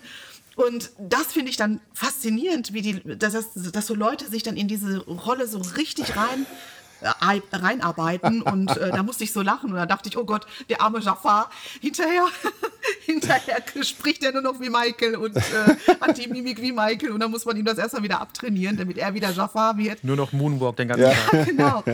Aber ich, ich glaube, wenn jemand da so Herzblut reinsteckt, ich glaube, das kann dann wirklich nur gut werden und Rami Malek hat das auch super bei Freddie Mercury gemacht und also ich hoffe wirklich, dass das auch so ein großer Erfolg wird und die Leute mit Gänsehaut dann eben auch im Kino sitzen. Das mich würde jetzt Mich würde aber doch noch interessieren, also bei äh, The Jacksons in American Dream haben wir drei Michael-Darsteller. Ähm, von, von Geburt bis 84, also von 58 bis 84 gibt es drei Michael-Darsteller. Wenn du das ganze Leben machen willst ähm, und dann auch noch die äh, History Ära Invincible und bis hin zu, zu dem, was wir bei Searching for Neverland sehen, ähm, da bin ich einfach gespannt, wie, wie man das macht. Also wie viel Darsteller nimmt man, wie viel, Ja. wie viel schminkt man Jafar, wie viel, ich, ich habe echt keine Ahnung. Wie, wie haben die das denn beim Musical gemacht, Jenny? Da, ich glaube, das, das ist vielleicht ein ganz guter Gradmesser, oder? Da, das, ja, das ja. Musical beleuchtet ja nur die Dangerous-Ära. Ja, aber ich dachte, das sind immer Rückblicke. Ich dachte, Rückblicke sind da, aber da haben die dann eben wiederum, das gab ja einen so einen kleinen, so einen kleinen Michael eben als Ja. kleinen Schauspieler, der wurde aber auch immer ausgewechselt, weil man eben so ein Kind nicht immer diese Shows zumuten Ja, ja, kann. stimmt. Und da wurde, ne, da sind immer ganz viele, die das machen. Dann gab es eben einen noch vor diesem Hauptdarsteller, eben aus der Jackson 5-Ära, Ja. wo er aber schon etwas erwachsener wird mit dem Afro und so. Und dann hat aber dann Miles Frost oder der Ersatzkünstler äh, Künstler auf der Bühne danach einen richtig großen Zeitabschnitt abgedeckelt. Okay. Also bis History, sag ich mal. Und weiter Ja, okay. ging es dann ja auch nicht wirklich. Ähm, also ich habe mir das auch schon überlegt, wie die das jetzt beim Biopic machen wollen, aber ich glaube, sie brauchen wirklich nur vielleicht noch einen kleinen Darsteller für die Jackson 5 Geschichten. Und ich glaube, Jafar kann einen großen Abschnitt abdecken mit Make-up und mit äh, äh, ja, ich glaube einfach, dass man den Up of the Wall schon einsetzen kann. Und bis Dangerous History mit Make-up, ne, mit Make-up und anderen Perücken und so. Ich glaube, da kann man schon viel machen. Und für die ganz letzte Ära, ja, da habe ich schon gedacht, ob man dann wieder Navi holt für ein paar Szenen oder so, aber oder lässt man das dann einfach laufen und verändert Michael gar nicht mehr richtig, sondern lässt es einfach nur darstellen von Jafar, dass er einfach gar nicht immer 100% so aussieht, wie Michael aussah, sondern dass er das einfach nur äh, rüberbringt. Ich, ich, ich weiß es nicht. ja, aber spannend ist es. Glaubt ihr denn wirklich, glaubt ihr denn wirklich, dass Michaels Leben komplett abgedeckt werden soll? Also ich kann mir gut vorstellen, das dass ist man schwierig. äh, die Jackson 5-Ära gar nicht mit reinnimmt. Ja. Also mit The Jacksons in American Dream haben wir sowas ja auch schon. Mhm. Und auch wenn das vielleicht jetzt nicht äh, John Logan Mhm. weiß, der das Drehbuch schreibt, sondern halt irgendwie nur ähm, der Estate und Michaels Familie das halt dazu sagt. Ähm, Ja. aber ich würde es viel sinnvoller halten, diese Lücke, die wir gerade schon benannt haben, zu füllen mit diesem Biopic. Also mein Wunsch wäre da ist wirklich natürlich- so, vielleicht so ein Rückblick noch mal kurz auf die Jackson 5 und Jacksons und dass man dann wirklich so ab Off the Wall Thriller anfängt, eben mit Michaels Solo-Karriere und dann eben aber auch alles beleuchtet. Michaels äh, Gefährten, Ja. die Ehefrauen, äh, Kinder, äh, Hilfsprojekte, Rekorde, Erfolge, alles. Aber das eben in einen Film zu bringen, ist schon schwierig. Deswegen gebe ich dir Ja. vollkommen recht. Da muss man eigentlich diese ganz erste Ära, die ja schon so oft beleuchtet wurde, vielleicht mal außen vor lassen. Also man braucht es auf jeden Fall für den Gesamtkontext, äh, für den Menschen Michael Jackson. ja. Äh, natürlich auch für den Künstler Michael Jackson, aber es soll ja ganz explizit auch um Michaels Privatleben gehen, ähm, auch um Skandale und alles gehen. Es soll ja alles beleuchtet werden. Und das ist, ist ja überhaupt nicht möglich. Wie lang soll denn dieser Film sein? Also The auch schon American Dream dauert schon drei Stunden und das geht nur bis zur Thriller-Ära. Und Ja. dann geht ja Michaels Karriere erst Ich könnte richtig über los. die ne? Ehe Also- mit, mit Liza Marie könnte ich schon einen Film machen. glaube ich, gar nicht möglich, alles wirklich zu berücksichtigen. Wir werden sehen. Ne? Also ich hoffe Ja. wirklich, dass sie dass sie die wichtigsten Punkte hervorheben und ähm, dass vieles vielleicht auch klargestellt wird, dass die Leute eben im Kino sitzen und sagen, ach so, ne? Also für uns Fans wird es da nicht viel Neues geben, das, das erwarte ich aber auch gar nicht, sondern ich wünsche mir einfach ein gutes Bild über Michael, dass die Leute über vieles nachdenken und sagen, ob mit der weißen Haut oder keine Ahnung, dass die endlich mal verstehen, wie Dinge kamen und warum Michael vielleicht das ein oder andere Medikament genommen hat und ähm, wie das auch zu diesen ersten Anschuldigungen gekommen ist, eben sozusagen den Kern des Ganzen mal beleuchten und wie sich das dann um ihn herum aufgetürmt hat und was da für eine Medienschlacht draus geworden ist. Ich glaube, das ist den Leuten oftmals überhaupt nicht so bewusst und äh, also das hoffe ich einfach und dass die Leute rausgehen und sagen, Mensch, so so strange war der gar nicht, war eigentlich auch nur ein Mensch, der halt unglaublichen Erfolg hatte und ein bisschen exzentrisch war. Aber wie viele Künstler heutzutage ja. sind eben auch exzentrisch und, äh, ja. und werden nicht als Teufel dargestellt. Deswegen, also das würde ich mir wünschen, dass das nochmal ins richtige Licht ge ge gebracht wird, alles. Ja. Unbedingt und zwar ganz wichtig ist, dass es emotional ist. Mhm. Denn damit kriegt man auch die Leute. Stimmt. Die Leute, die jetzt vielleicht aus Interesse dann in den Film reingehen, die vorher Michael vielleicht auch nicht so toll fanden. Aber mhm. auch irgendwie Dieter Wiesner schreibt ja auch in seinem Buch oder beschreibt ja auch Szenen, wo Michael dann auch einfach ganz schlimm weinen musste wegen der ganzen Sachen, die mhm. ihm passiert sind. Und auch solche Szenen zu zeigen, glaube ich, wären ganz wichtig, damit die Leute das endlich mal verstehen, so auf gut Deutsch ja. gesagt, ne? was da halt in Wirklichkeit los war. Und mhm. dass Michael eben auch ein Mensch war und nicht nur Richtig. eben ein, wie du schon so schön gesagt hast, exzentrischer Künstler, mhm. Künstler, der halt dann in den einen oder anderen Skandal auch mal äh, verwickelt war. Was mich auch immer super ärgert, ist, wenn die Leute sagen, oder viele Leute sagen ja immer, ja, der wollte nicht mehr zu seinen schwarzen Wurzeln stehen und ja. solche Sachen. Oh. Und wenn ich dann solche Dinge Furchtbar. sehe, wie das Remember the Time Video, das ist das einzige Video bis heute, wo ein ausschließlich schwarzer Cast ist. Ja. So, und das war schon in einer Ära, wo man Michael nachgesagt hat, er wollte mit, damit nichts zu tun haben und er wollte weiß sein und zu den Weißen gehören. Wie passt das denn bitte zusammen? Und ich wünsche mir halt, dass die Leute über so etwas nochmal nachdenken und sagen, ach ja, stimmt, der hatte in seinen Videos ja immer und also das würde ich mir wirklich wünschen, dass solche Dinge mal angesprochen werden und eben wirklich, dass er eine Hautkrankheit hatte, weil wenn man sich die, ich glaube Winnie Harlow oder so heißt sie, die, das Model, die ja auch Vitiligo ja. hat, die ist ja super erfolgreich und alle Leute feiern sie dafür, dass sie da so zu steht, zu, äh, äh, zu ihren Flecken und so. Und äh, ja, und sie aber dann auch oft darauf hinweist, das kann ich nur, weil es Michael Jackson gab, hatte sie letztens noch irgendwie auf Instagram ganz oft gepostet. Da hatte sie auch das Remember the Time Video irgendwie nachgestellt und hat äh, ihn immer wieder erwähnt und ich glaube, das verbindet sie auch dann so damit, dass er das eben auch hatte, so eine berühmte Person und sie das eben jetzt auch hat. Und ich glaube, weil sie so viele Follower hat, haben viele Leute verstanden, ach so, ja stimmt, Michael Jackson, der hatte das ja auch, der sah aber eben nur ganz anders aus. Ja klar, weil er das ausgleichen wollte. Er stand eben nicht fleckig auf der Bühne, sondern hat versucht, diese einzelnen Flecken eben auszugleichen, um wieder ein ganzheitliches Bild zu zu geben, ein Hautbild. Aber viele Leute verstehen das nicht und diese Zusammenhänge. Und ich glaube, dass das in so einem Film alles ein bisschen gerade gerückt und klargestellt werden kann. Und das wünsche ich mir. Aber das sind so viele kleine einzelne Punkte und der Regisseur oder der Produzent, die haben wirklich was damit zu tun, das alles zusammenzutragen und versuchen, zu versuchen, so viel wie möglich in diesen Film zu packen, ohne dass die Leute hechelnd aus dem Kino laufen, weil sie dem Ganzen nicht folgen konnten, weil zu viel Input war. Also, das wird schwierig. Aber ja. ich bin gespannt.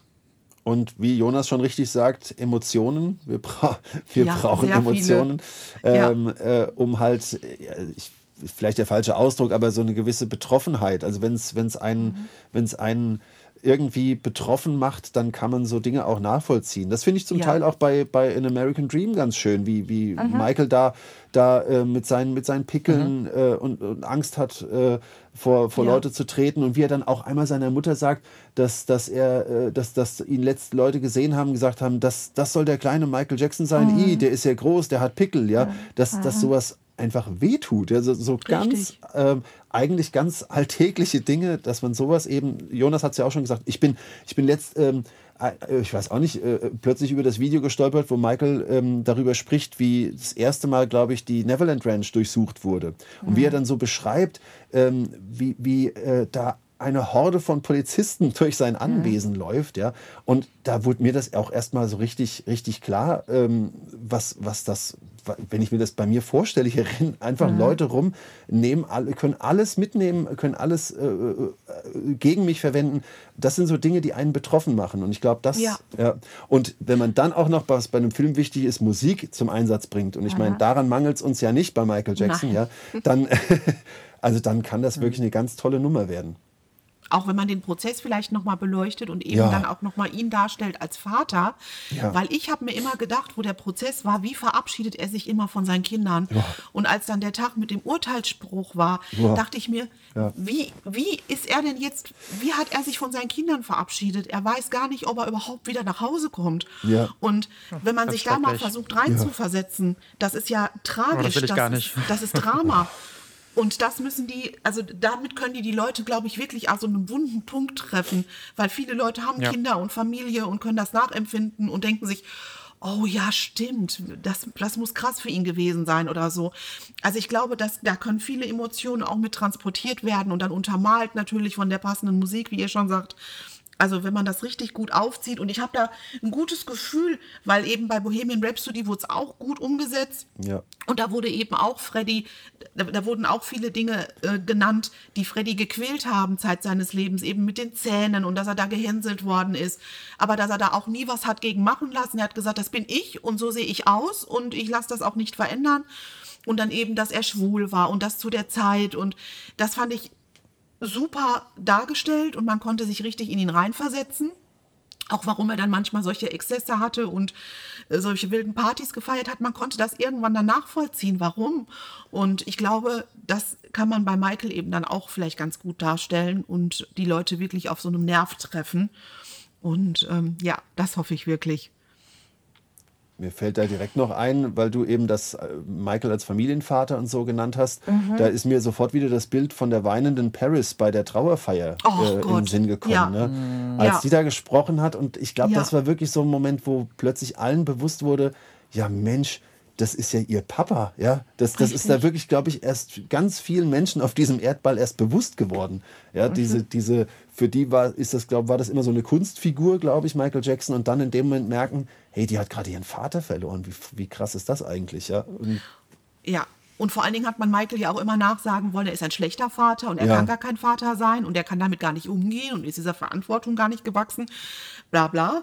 Und letztendlich wissen wir ja, was für ein guter Vater er war und wie aufopfernd er sich um seine Kinder gekümmert hat, was für gute Werte er ihnen beigebracht hat, ähm, dass sie eben nicht verschwenderisch waren, dass sie nicht alles bekommen haben, dass sie gesehen haben, was es für Leid auch auf der Welt gibt. Er hat sie auch mitgenommen und hat den Kunst näher gebracht und Museen und Bücher und es, er war ja eigentlich ein Vorzeigedaddy.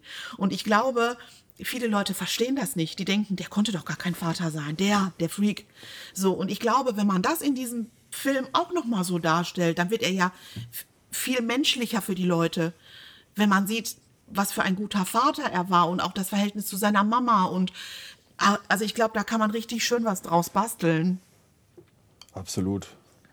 Also Ja. ich hoffe dann natürlich, das, ich hoffe natürlich genau das Gleiche. Ähm, Gerade ja auch schon mal gesagt.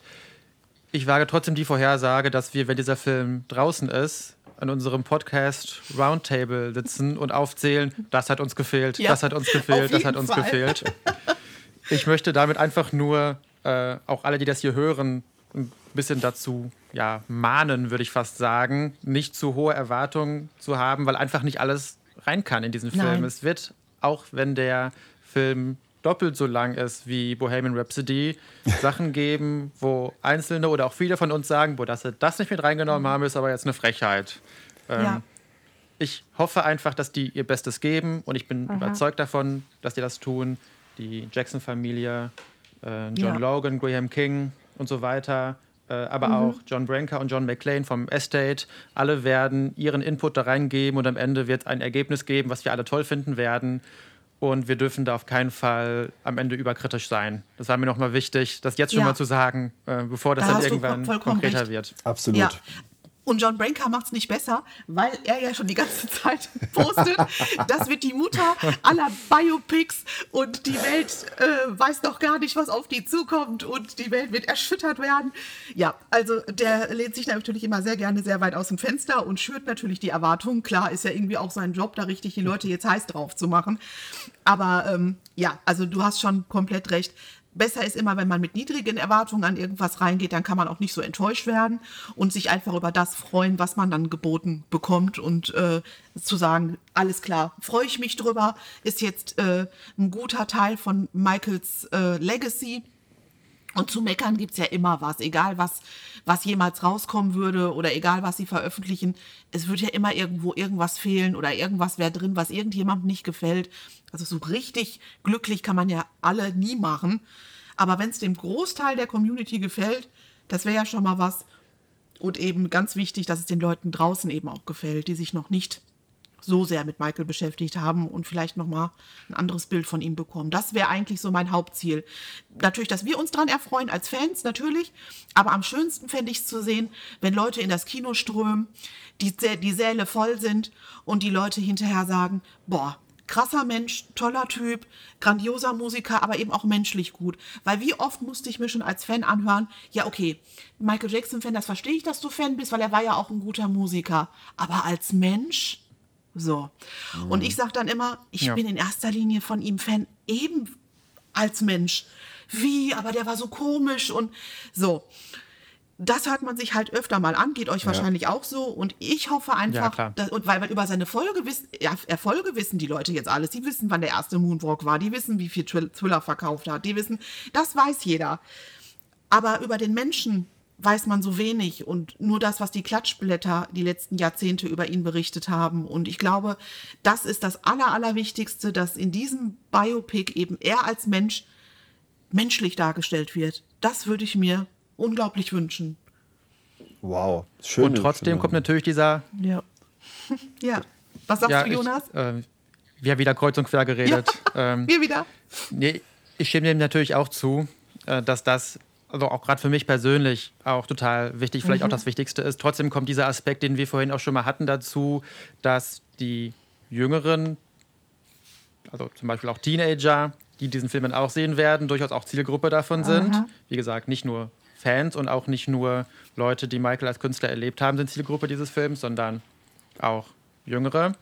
Dass die vielleicht noch nicht wissen, wie oft sich Thriller verkauft hat, dass ja. sie vielleicht nicht so gut Bescheid wissen, wer Michael Jackson eigentlich war, was ja alles geleistet hat, äh, wie krass der auf der Bühne war und so weiter. Und ja, ein paar Fakten müssen also, auf jeden Fall mit rein.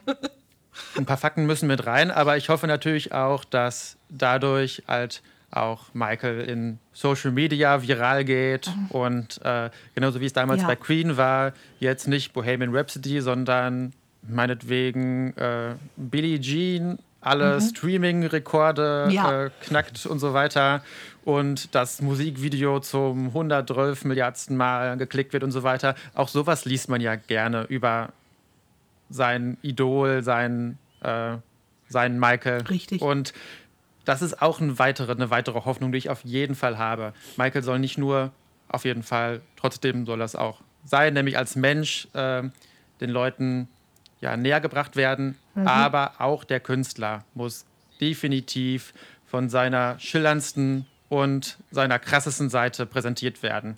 Und von seiner mhm. genialsten mhm. Seite möchte ich noch sagen, denn das dieses unbedingt, ja, unbedingt. Michaels Genie, das ist immer, ja. das ist mir einfach, das ist mir noch sehr wichtig, dass das einfach damit drin ist, was da für ein, was da für ein äh, äh krass kreativer Kopf ähm, da, da, auf, da in ihm steckt ja, und, und was er da so der Welt gegeben hat, dass das mit zu sehen ist. Und da bin ich auch sehr gespannt, Jonas. Ich fand das eben gut, dass du sagst, mit den, mit den Jüngeren, ähm, wenn ich da in der Schule bin, es wird mich unheimlich freuen. Ich meine, klar, die wissen alle, äh, Herr Gall ist, ist äh, Michael Jackson-Fan, aber es würde mich unheimlich freuen, da auch mal so ein, da, da, da sowas zu spüren nach dem Motto, ey, wir waren im Film und das war richtig gut oder so. Das wäre schon, toll.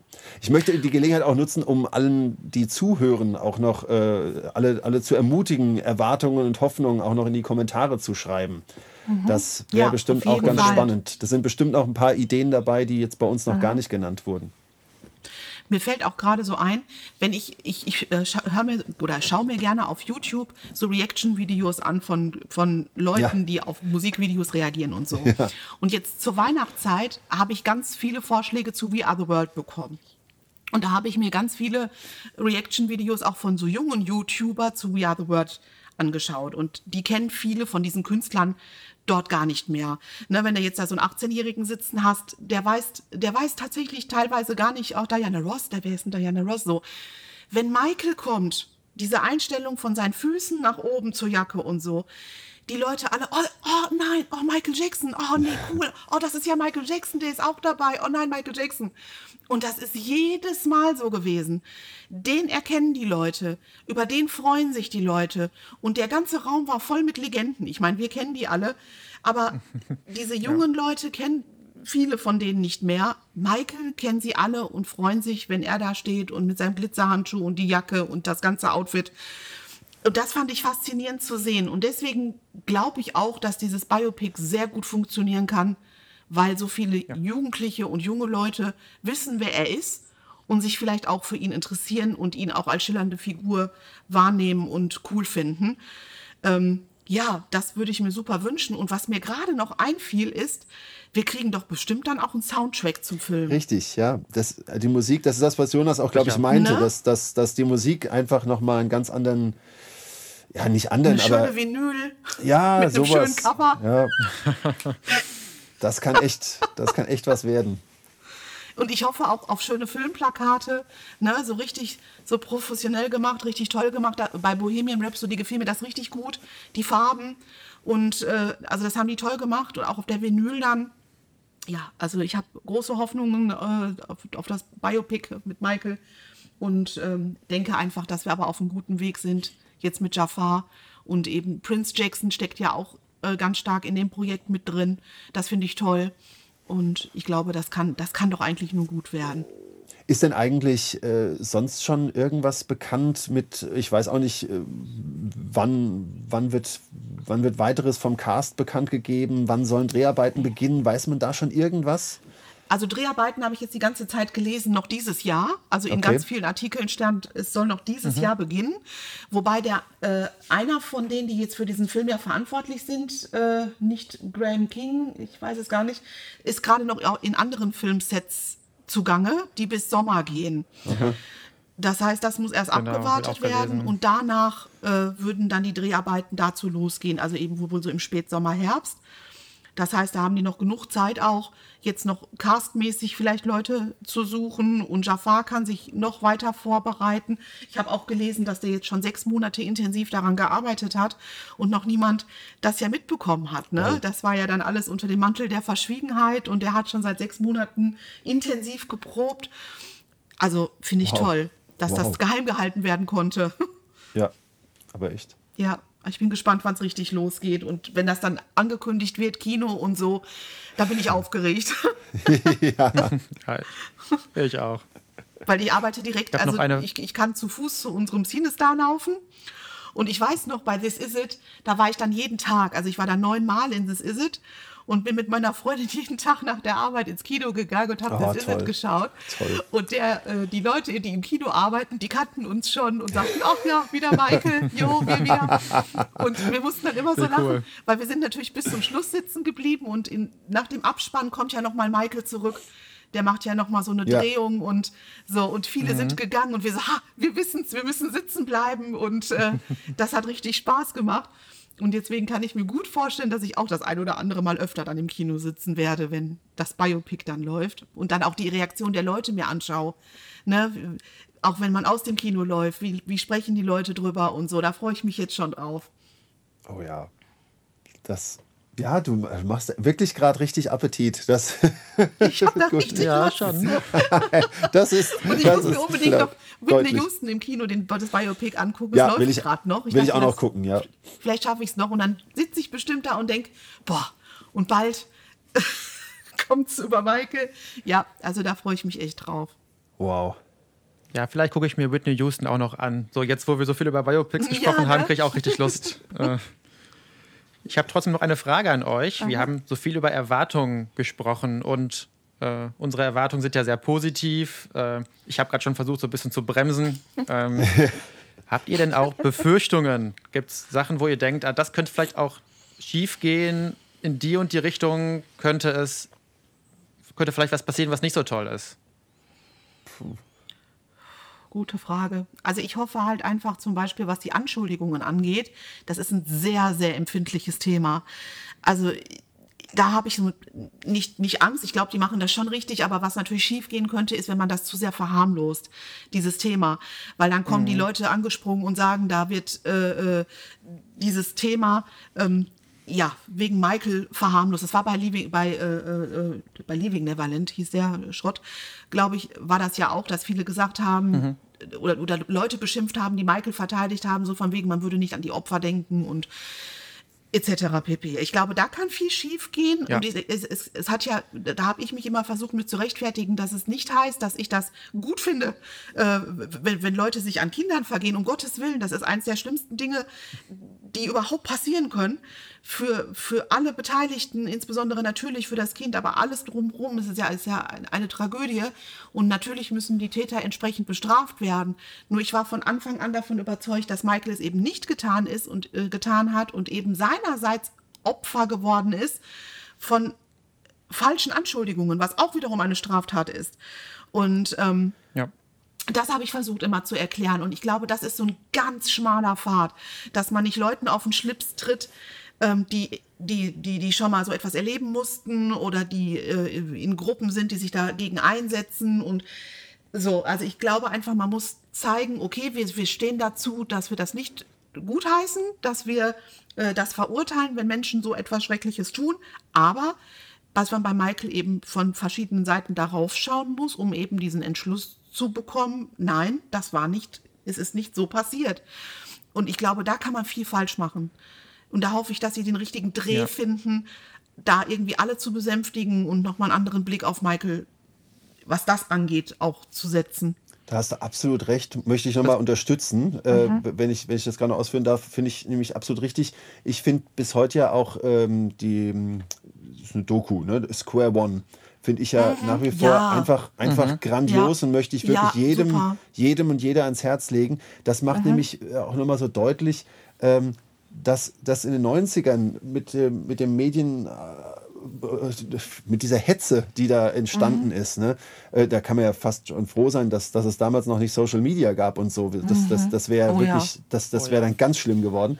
Aber äh, das, war, das war so schon dramatisch genug. Aber einfach nochmal um klarzumachen, da ist was passiert aufgrund eines misslungenen äh, äh, Erpressungsversuchs wahrscheinlich. Mhm. Ja, so, so könnte man es ja. ja. fast zusammenfassen. Ja. Ne? Ja. Und da bauscht sich was auf und alles, was seitdem passiert ist, beruft sich immer wieder auf diesen falschen Aspekt.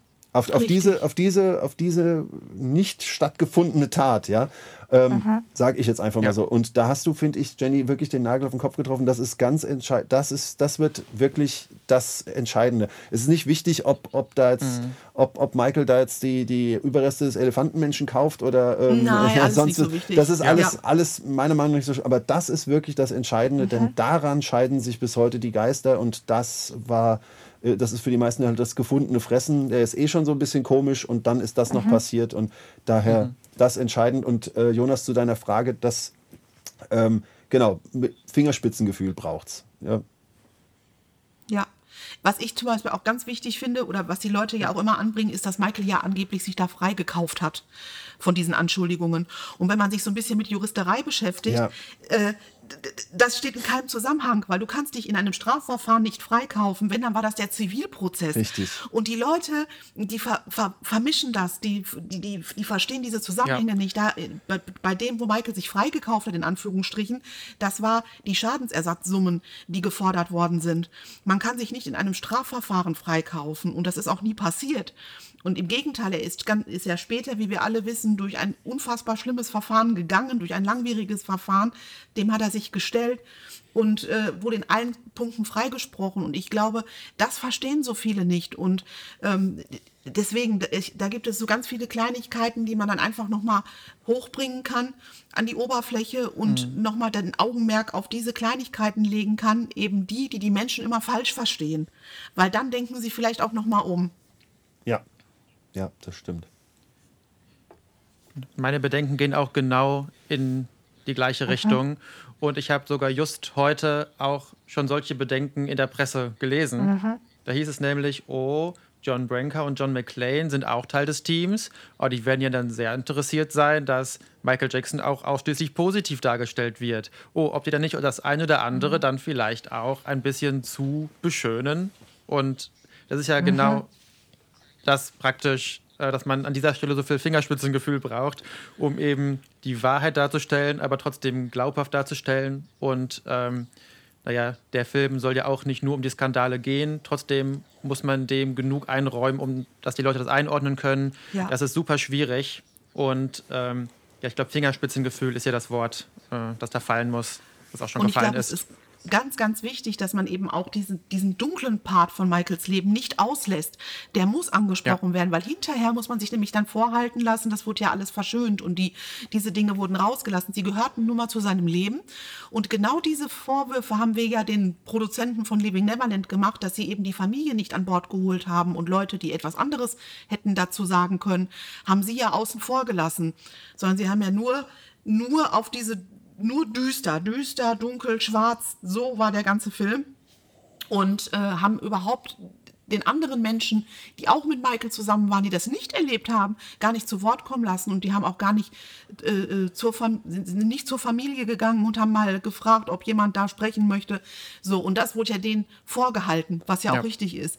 Aber genauso würde man uns natürlich dann vorhalten, beziehungsweise den Machern vom Biopic, wenn man eben nur die guten Sachen äh, zeigt, Rekorde, Erfolge, Humanitäres, keine Ahnung, und eben die dunklen Aspekte rauslässt. Es muss ein einheitliches, ein Gesamtbild geben und alles gehört zu Michaels Leben dazu und alles ist wichtig, aber man muss es richtig zeigen.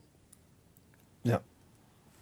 So, und, äh, und da ist auch egal, wie die Nase hinterher dünn war oder hier ich, Sauerstoffzelt und so, das ist alles eigentlich, können sie außen vor lassen, weiß jetzt auch jeder. Und Geschenkt, ja. So, Ja. Geschenkt.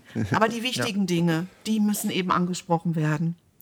um eben, ich glaube, äh, ich meine, jede Handlung, auch bei, auch bei fiktiven Geschichten, es geht ja immer um die richtige Motivation von Dingen. Ja? Die Personen müssen, äh, brauchen, um, um eine spannende Geschichte zu erzählen, sage ich mal, brauchen die halt gute Motivationen, ja? ähm, Erklärungen, warum sie so handeln. Und der Film sollte eben halt auch beleuchten oder zumindest äh, Erklärungsansätze liefern, warum gewisse Entscheidungen getroffen wurden. Und ich glaube, Ja. dann, wenn das, wenn das funktioniert, ja, wenn du das hinkriegst, aber dafür braucht es eben, jetzt zitieren wir es nochmal, dieses Fingerspitzengefühl. Und äh, ja. Es wird auf jeden Fall Leute geben, die sich beschweren, egal in welche Richtung es geht. Immer. Es wird es einfach sein. Ich habe Ja. äh, vor kurzem erst kam ein, ein ehemaliger Kollege, der, der, der kam zu einer, zu einer Lehrerbandprobe und hat dann gesagt, hier, das habe ich schon, habe ich seit einem Dreivierteljahr für dich. Und da hat er mir eine Rezension zum, ähm, zum Musical, zum Michael Jackson Musical ge gegeben, ja, von hier, von der, ich weiß gar nicht, Frankfurter Zeitung oder so. Und ähm, da stand dann drin, ähm, das, das hat mich so erbost. Er wollte gut, er wollte gut, ne? Und weiß ja, Michael Jackson-Fan und so. Und ich wurde da so sauer, weil dann da drin stand, nur Glorifizierung, überhaupt nichts Negatives und sonst wie. Und, und oh, da musste ich schon wieder so. Also da habe ich einfach gemerkt, egal wie du es machst, es wird auf jeden Fall Meckereien geben. Und Ja. daher, also meine, ich, ich hoffe, wie Jenny, du hast es ja vorhin gesagt, dass wir Fans ähm, erfreut werden, aber dass eben auch andere interessiert werden und, und einfach Dinge erklärt bekommen. Ja, das wäre schön. Also das wäre wirklich toll. Nachvollziehen Und das würde- können. Ja. Ja, ich, ich sehe auch schon die, die Leute, die meckern, was ist denn mit Punkt, Punkt, Punkt. Ne? Egal wie gut die die Sache mit den Vorwürfen gegen Michael abdecken, dann wird jemand kommen und sagen, aber was ist denn eigentlich mit seiner Nase? Was ist eigentlich mit seiner Hautfarbe? Hat er nicht mal ein Kind aus dem Fenster gehalten? Oder das verschweigen die uns hier aber in dem Film. Das wird, egal wie gut die es machen, Ja, das stimmt. Michael hat halt so viele Geschichten, so viele Skandale. Er ist halt einfach nur mal auch eine kontroverse Person gewesen. Ja. Wir werden da also auf jeden Fall nicht rauskommen, ohne dass es solche Stimmen geben wird. Müssen uns also direkt schon mal darauf vorbereiten. Ich, ich bereite mich schon mal mental darauf vor. Wir und er machen war halt auch ein Mensch mit Fehlern, ne? Also Ja, jeder von uns macht jeden Fehler und das macht ja. auch wieder jemanden menschlich. Jeder. Und äh, ja, äh, mit dem mit Blanket damals aus dem Fenster, das fanden wir alle nicht gut und ich glaube letztendlich fand er das auch nicht gut. Es ist aber im, in, Ja. diesem, in dieser Situation eben so geschehen. Man kann es nicht rückgängig machen. Aber Fehler machen wir alle und vielleicht auch mal wirklich Sachen, die auch hätten gefährlich sein können oder so. Ich glaube, jeder von uns ist schon mal in irgendeiner komischen Situation gewesen. Und ähm, ja, also, aber man muss jetzt nicht jeden einzelnen Punkt aus Michaels Leben da jetzt nochmal hervorkramen und dazu etwas sagen. Ich glaube, dann könnten wir einen Zwölf-Stunden-Film machen. Ja. Aber so die wichtigsten Dinge wäre, das wäre schon, schon in Ordnung. Wir werden vom Podcast-Team aus dann eine Sprechstunde einrichten, ähm, dass man sich dann immer an uns wenden kann. Ja. Ich hoffe ja auch auf Filmpremiere von dem Biopic. Ich hoffe, ich kann bei irgendeiner Filmpremiere dabei sein. Vielleicht ihr ja auch, das wäre total schön. Und äh, da können wir dann Live-Schaltungen oh, ja. machen und oh, schon ja. mal die ersten Eindrücke oh, teilen. Das fände ich schon gut. irgendwie cool. Ja. Bis dahin richten wir das Sorgentelefon ein. Und äh, vielleicht, vielleicht merken die ja auch, während die das Drehbuch schreiben, dass das doch irgendwie viel zu wen, äh, viel zu viel ist für einen Film und dann machen die noch einen zweiten Film. Oh. Vielleicht heißt Teil 2 dann Joseph und Teil 3 heißt dann Jackson. Das könnte ja vielleicht folgt. auch sein. Ja, genau. Wow, My, ja, ja, sehr schön. Schöne Idee, Jonas. Und dann, dann gibt es eine, äh, eine, eine, Trilogie, vielleicht auch fünf Teile und das heißt oh. dann Jackson 5 oder so. ähm, man, man merkt, es wird spät. Ich, ich werde albern. Sorry. Ja, aber ich glaube, ich, ich glaub, das wird schon cool. Ich glaube, da können wir uns auf echt was ich freuen. Ich glaube auch. Ja. Ja, ich freue mich sehr drauf. Ja, es hat auf jeden Fall was Positives. Und nach dem Mist, den wir 2019 hatten, freue ich mich, dass wir jetzt Thriller 4D hatten und äh, jetzt das. Ich glaube, das ist, das ist schon auf jeden Fall cool. Und die sollen Thriller 40, die Doku, jetzt bitte raushauen, bevor das richtig losgeht mit dem Biopic. Weil jetzt wäre noch der richtige ja. Moment. Ne, das haben wir nicht vergessen, Estate. Nee, ja. auf gar keinen Fall. Wir vergessen das nicht. Möchten wir gerne haben. John, wenn du hier zuhörst. Listen. John, give us Thriller 40. Ja. Gut, Jenny ist ja unsere, Spre unsere Pressesprecherin. Die hat ja zu allen, hat ja zu allen persönlichen Kontakt. Die wird das schon, wird das schon managen. Genau. Ja, schön wäre es, wenn ich da so einen Einfluss drauf hätte. Dann würde ich da echt ständig auf der Matte stehen und sagen: So, folgendes soll ich ausrichten. ja, das wär's. Matthias, hast du eine Time Machine vorbereitet? Ja, ich habe sie vorbereitet und ich habe sie so vorbereitet, dass für den Fall, der jetzt gerade eintritt, wir sind alle schon etwas K.O., Kai die einfach dann reinschneiden kann. Ich ah, okay. Aha. Ja. Das ist ja ein Traum. Ja, Sehr gut. So, ich habe es so ein bisschen erwartet. Habe gedacht, wenn, wenn so drei Nerds zusammenkommen, da ist man doch schnell im, Plaudern, im Plauderrausch.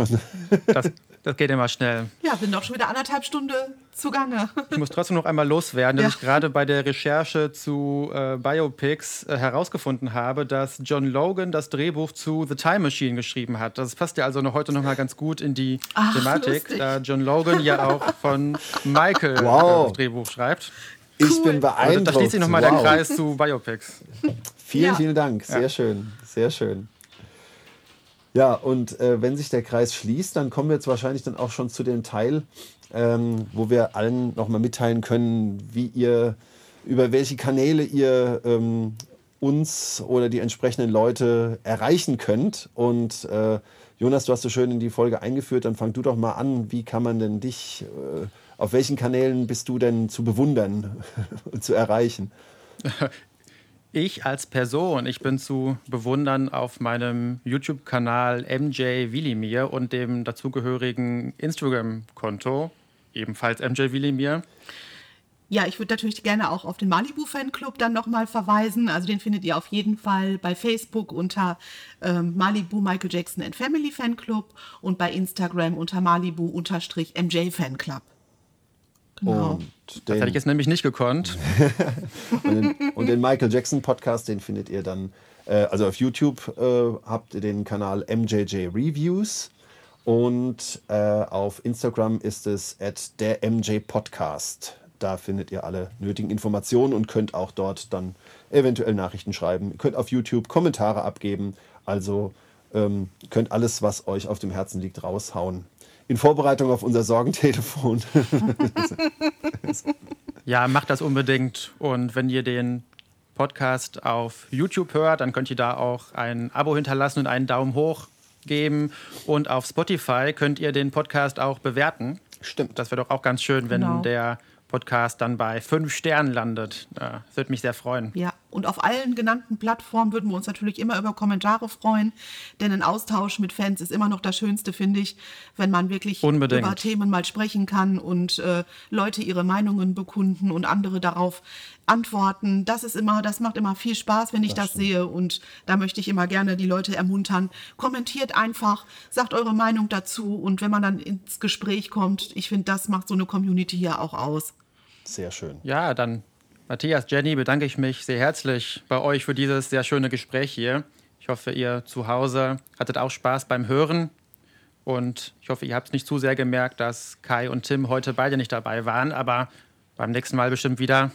Gedanklich sind sie Und- immer dabei. Immer. Und ja, dann folgt jetzt noch die Time Machine, die Kai reinschneidet. Ja, und wir hören uns demnächst wieder mit neuen, mit Neuigkeiten rund um das Biopic und vielleicht noch um andere MJ News. Da könnt ihr uns natürlich auch gerne bei Malibu immer folgen. Da werdet ihr mit den News immer auf den neuesten Stand gehalten.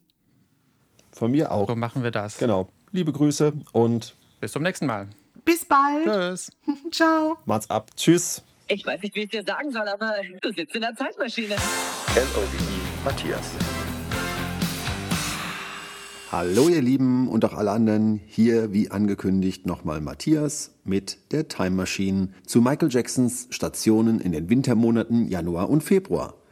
Wir fangen an mit dem Beginn des Jahres 1968. Die erste Single der noch unbekannten Gruppe The Jackson 5 erscheint unter dem kleinen Label Steeltown. Big Boy. MJ ist gerade neuneinhalb Jahre. Die 70er. Zwei Jahre danach gibt es die ersten Motown-Erfolge mit der Debütplatte Diana Ross Presents The Jackson 5 und der ersten Single-Auskopplung I Want You Back, die sofort Nummer 1 ist. Am 31. Januar 1971 kehren die Jacksons erstmals seit ihrem Umzug nach Kalifornien nach Gary, Indiana zurück, unter anderem für zwei Benefizkonzerte.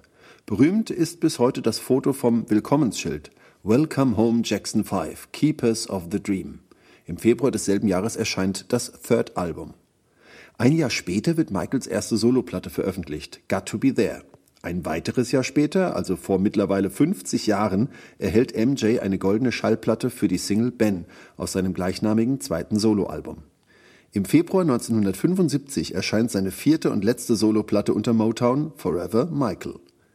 Exakt zwei Jahre später führt nach dem Wechsel zu CBS und der Namensänderung der Gruppe zu The Jacksons die Single Enjoy Yourself, die erste offizielle goldene Schallplatte, die vom RIAA anerkannt wird, also der Recording Industry Association of America, dem Verband der Musikindustrie in Amerika. Am 22.01. des Folgejahres starten die Jacksons eine Welttournee mit Auftritten in den USA und Europa. Und am 22.01.1979, also im Off-the-Wall-Jahr, konzertieren die Brüder unter anderem in Bremen zur Eröffnung der Destiny Promo Tour. Die 80er. Im Januar 1980 erklimmt Rock With You die Pole Position der Singlecharts. Im Februar klettert die Auskopplung Off the Wall in die Top 10. Drei Jahre später regnet es Gold und Platin für das Album Thriller. Die Aufnahmen zu Say Say Say mit Paul McCartney finden statt und 1984 wird zum Höhepunktjahr der Michael Mania. Am 16.01. erhält MJ für Thriller acht American Music Awards. Eineinhalb Monate später schreibt Michael Geschichte durch den Erhalt von acht Grammys. Davor, Ende Januar, erleidet er beim Dreh eines Pepsi-Werbespots Kopfhautverbrennungen zweiten und dritten Grades. Zeitgleich feiert die Rockwell-Single Somebody's Watching Me mit Michaels Vocals im Refrain einen Hit. Im Februar wird MJ mehrfach im Guinness-Buch der Rekorde erwähnt, was ihm sehr viel bedeutet. Elf Monate später, am 28. Januar 1985, finden im Anschluss an die 12. American Music Awards die legendären Aufnahmen für We Are the World statt. Anfang 1988 erscheinen die Singles The Way You Make Me Feel im Januar und Man in the Mirror im Februar und die erfolgreiche Bad Welttour wird fortgesetzt. Am Anfang des Folgejahres wird Moonwalker auf VHS veröffentlicht. Nach zwei Wochen wird The Making of Thriller davon überflügelt. Die 90er. Im Januar 1991 erscheint Do the Bartman von den Simpsons. Michaels gerüchtete Beteiligung an dieser Erfolgssingle wird erst Jahrzehnte später bestätigt. Zudem wird MJ mehrmals mit Madonna gesichtet. Ein Jahr später erhält die erste Dangerous Single-Auskopplung Black or White Auszeichnungen. Die zweite Single Remember the Time erscheint im Februar.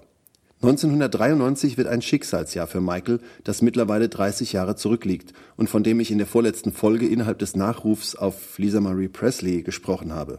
Drei Jahre später wird einerseits die Trennung der Tochter des King of Rock'n'Roll vom King of Pop verkündet und feiert andererseits letzterer viele Erfolge innerhalb der History-Ära. Am 13.02. bringt Michaels zweite Ehefrau Debbie Rowe MJs ersten Sohn Prince zur Welt. Das 21. Jahrhundert. Am 6. Januar 2002 gibt Epic auf seiner Website bekannt, dass Michaels Album Invincible weltweit über 5,2 Millionen Mal verkauft wurde. Drei Tage später überreicht Chris Tucker MJ bei den American Music Awards den Preis für den Artist of the Century. Die Folgejahre stellen eine schwierige Zeit für Michael dar. Im Februar 2003 wird die unsägliche Bashir-Doku, der Begriff Dokumentation kommt mir dabei nur schwer über die Lippen, Living with Michael Jackson ausgestrahlt. Im Zuge dessen muss MJ im Januar 2004 die erste Anhörung im neuen Kindesmissbrauchsfall in Santa Maria über sich ergehen lassen. Kurz zuvor wird das CBS-Special Michael Jackson Number Ones in den USA ausgestrahlt. Anfang 2005 beginnt der Gerichtsprozess, der am 13.06. mit nicht schuldig in allen Anklagepunkten endet. Im Februar 2008 erscheint zunächst die Single The Girl Is Mine mit Will I Am und schließlich das dazugehörige Album Thriller 25, das Michael den letzten Nummer 1 Hit zu Lebzeiten beschert, vor nunmehr 15 Jahren. LOVE Matthias mit Jenny und Jonas und mit Grüßen von Pia, Kai und Tim.